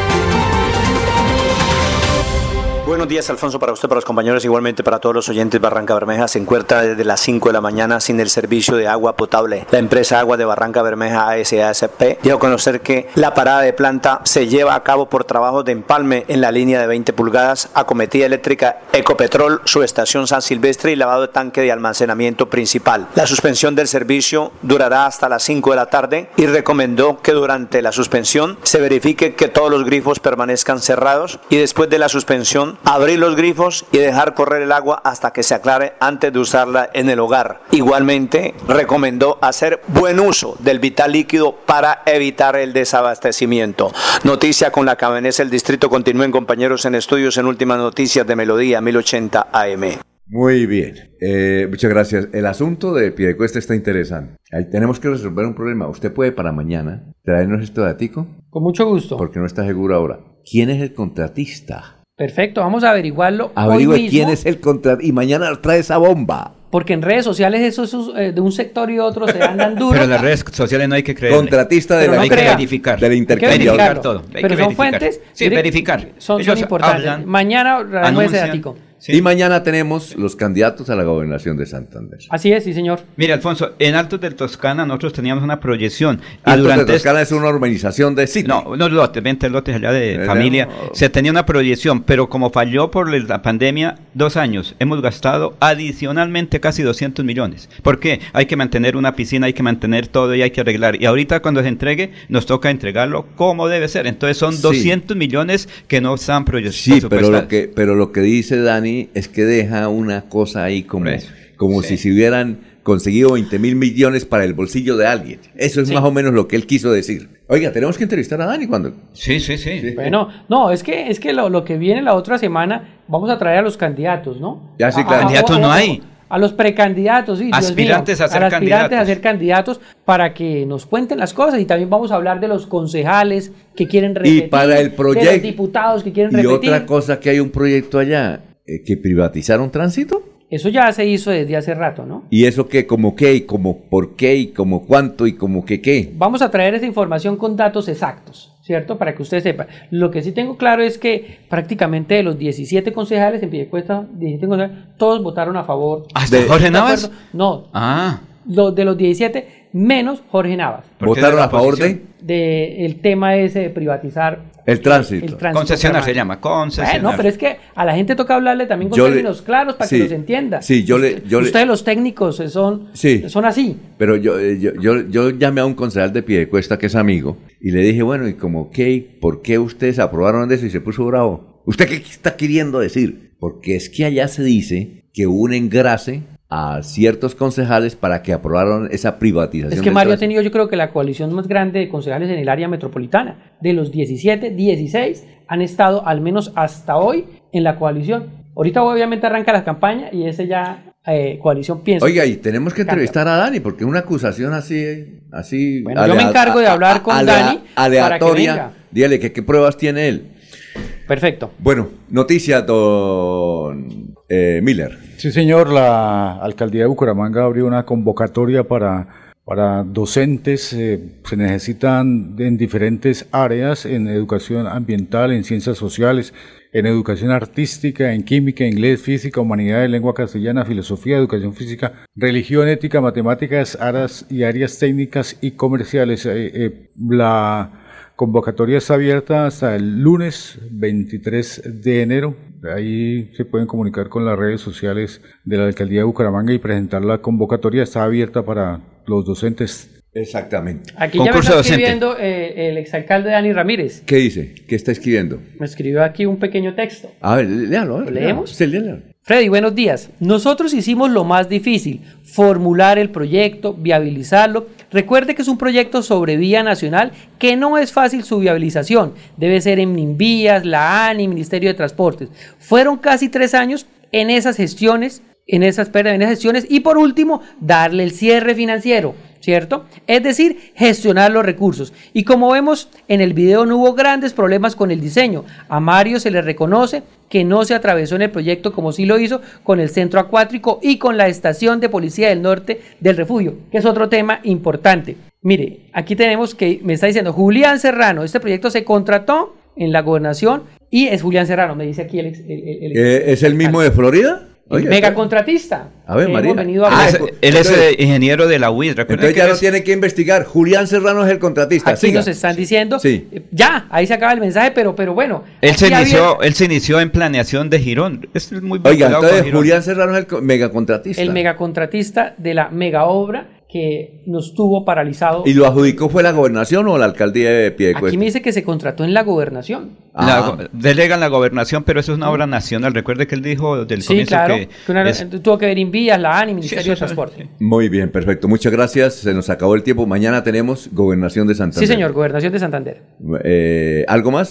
Sí, que mañana. La de irnos, la de irnos. Sí, mañana los docentes hablarán, también los paneleros y. Mañana otros- tenemos a los docentes. Sí, señor, mañana los docentes y otros temitas de vital importancia para Santander. Y los del páramo que van a hacer El paro. pa- el paro a partir de ¿Será mañana. que pilas. también van a protestar los paneleros? Porque ellos tienen dificultades, como Claro, los guayaberos y claro, como los bocadilleros, los productores de queso y el campesino en general. Bueno, don Miller, ¿algo más? No, señor, eh, perfectamente. Vamos, a con- vamos concluyendo la primera semana. Yo creo que de manera muy exitosa. Yo estoy, Claro. estoy contento del trabajo que Y además porque que usted tiene muy buena, usted tiene muy buena voz y buena gente.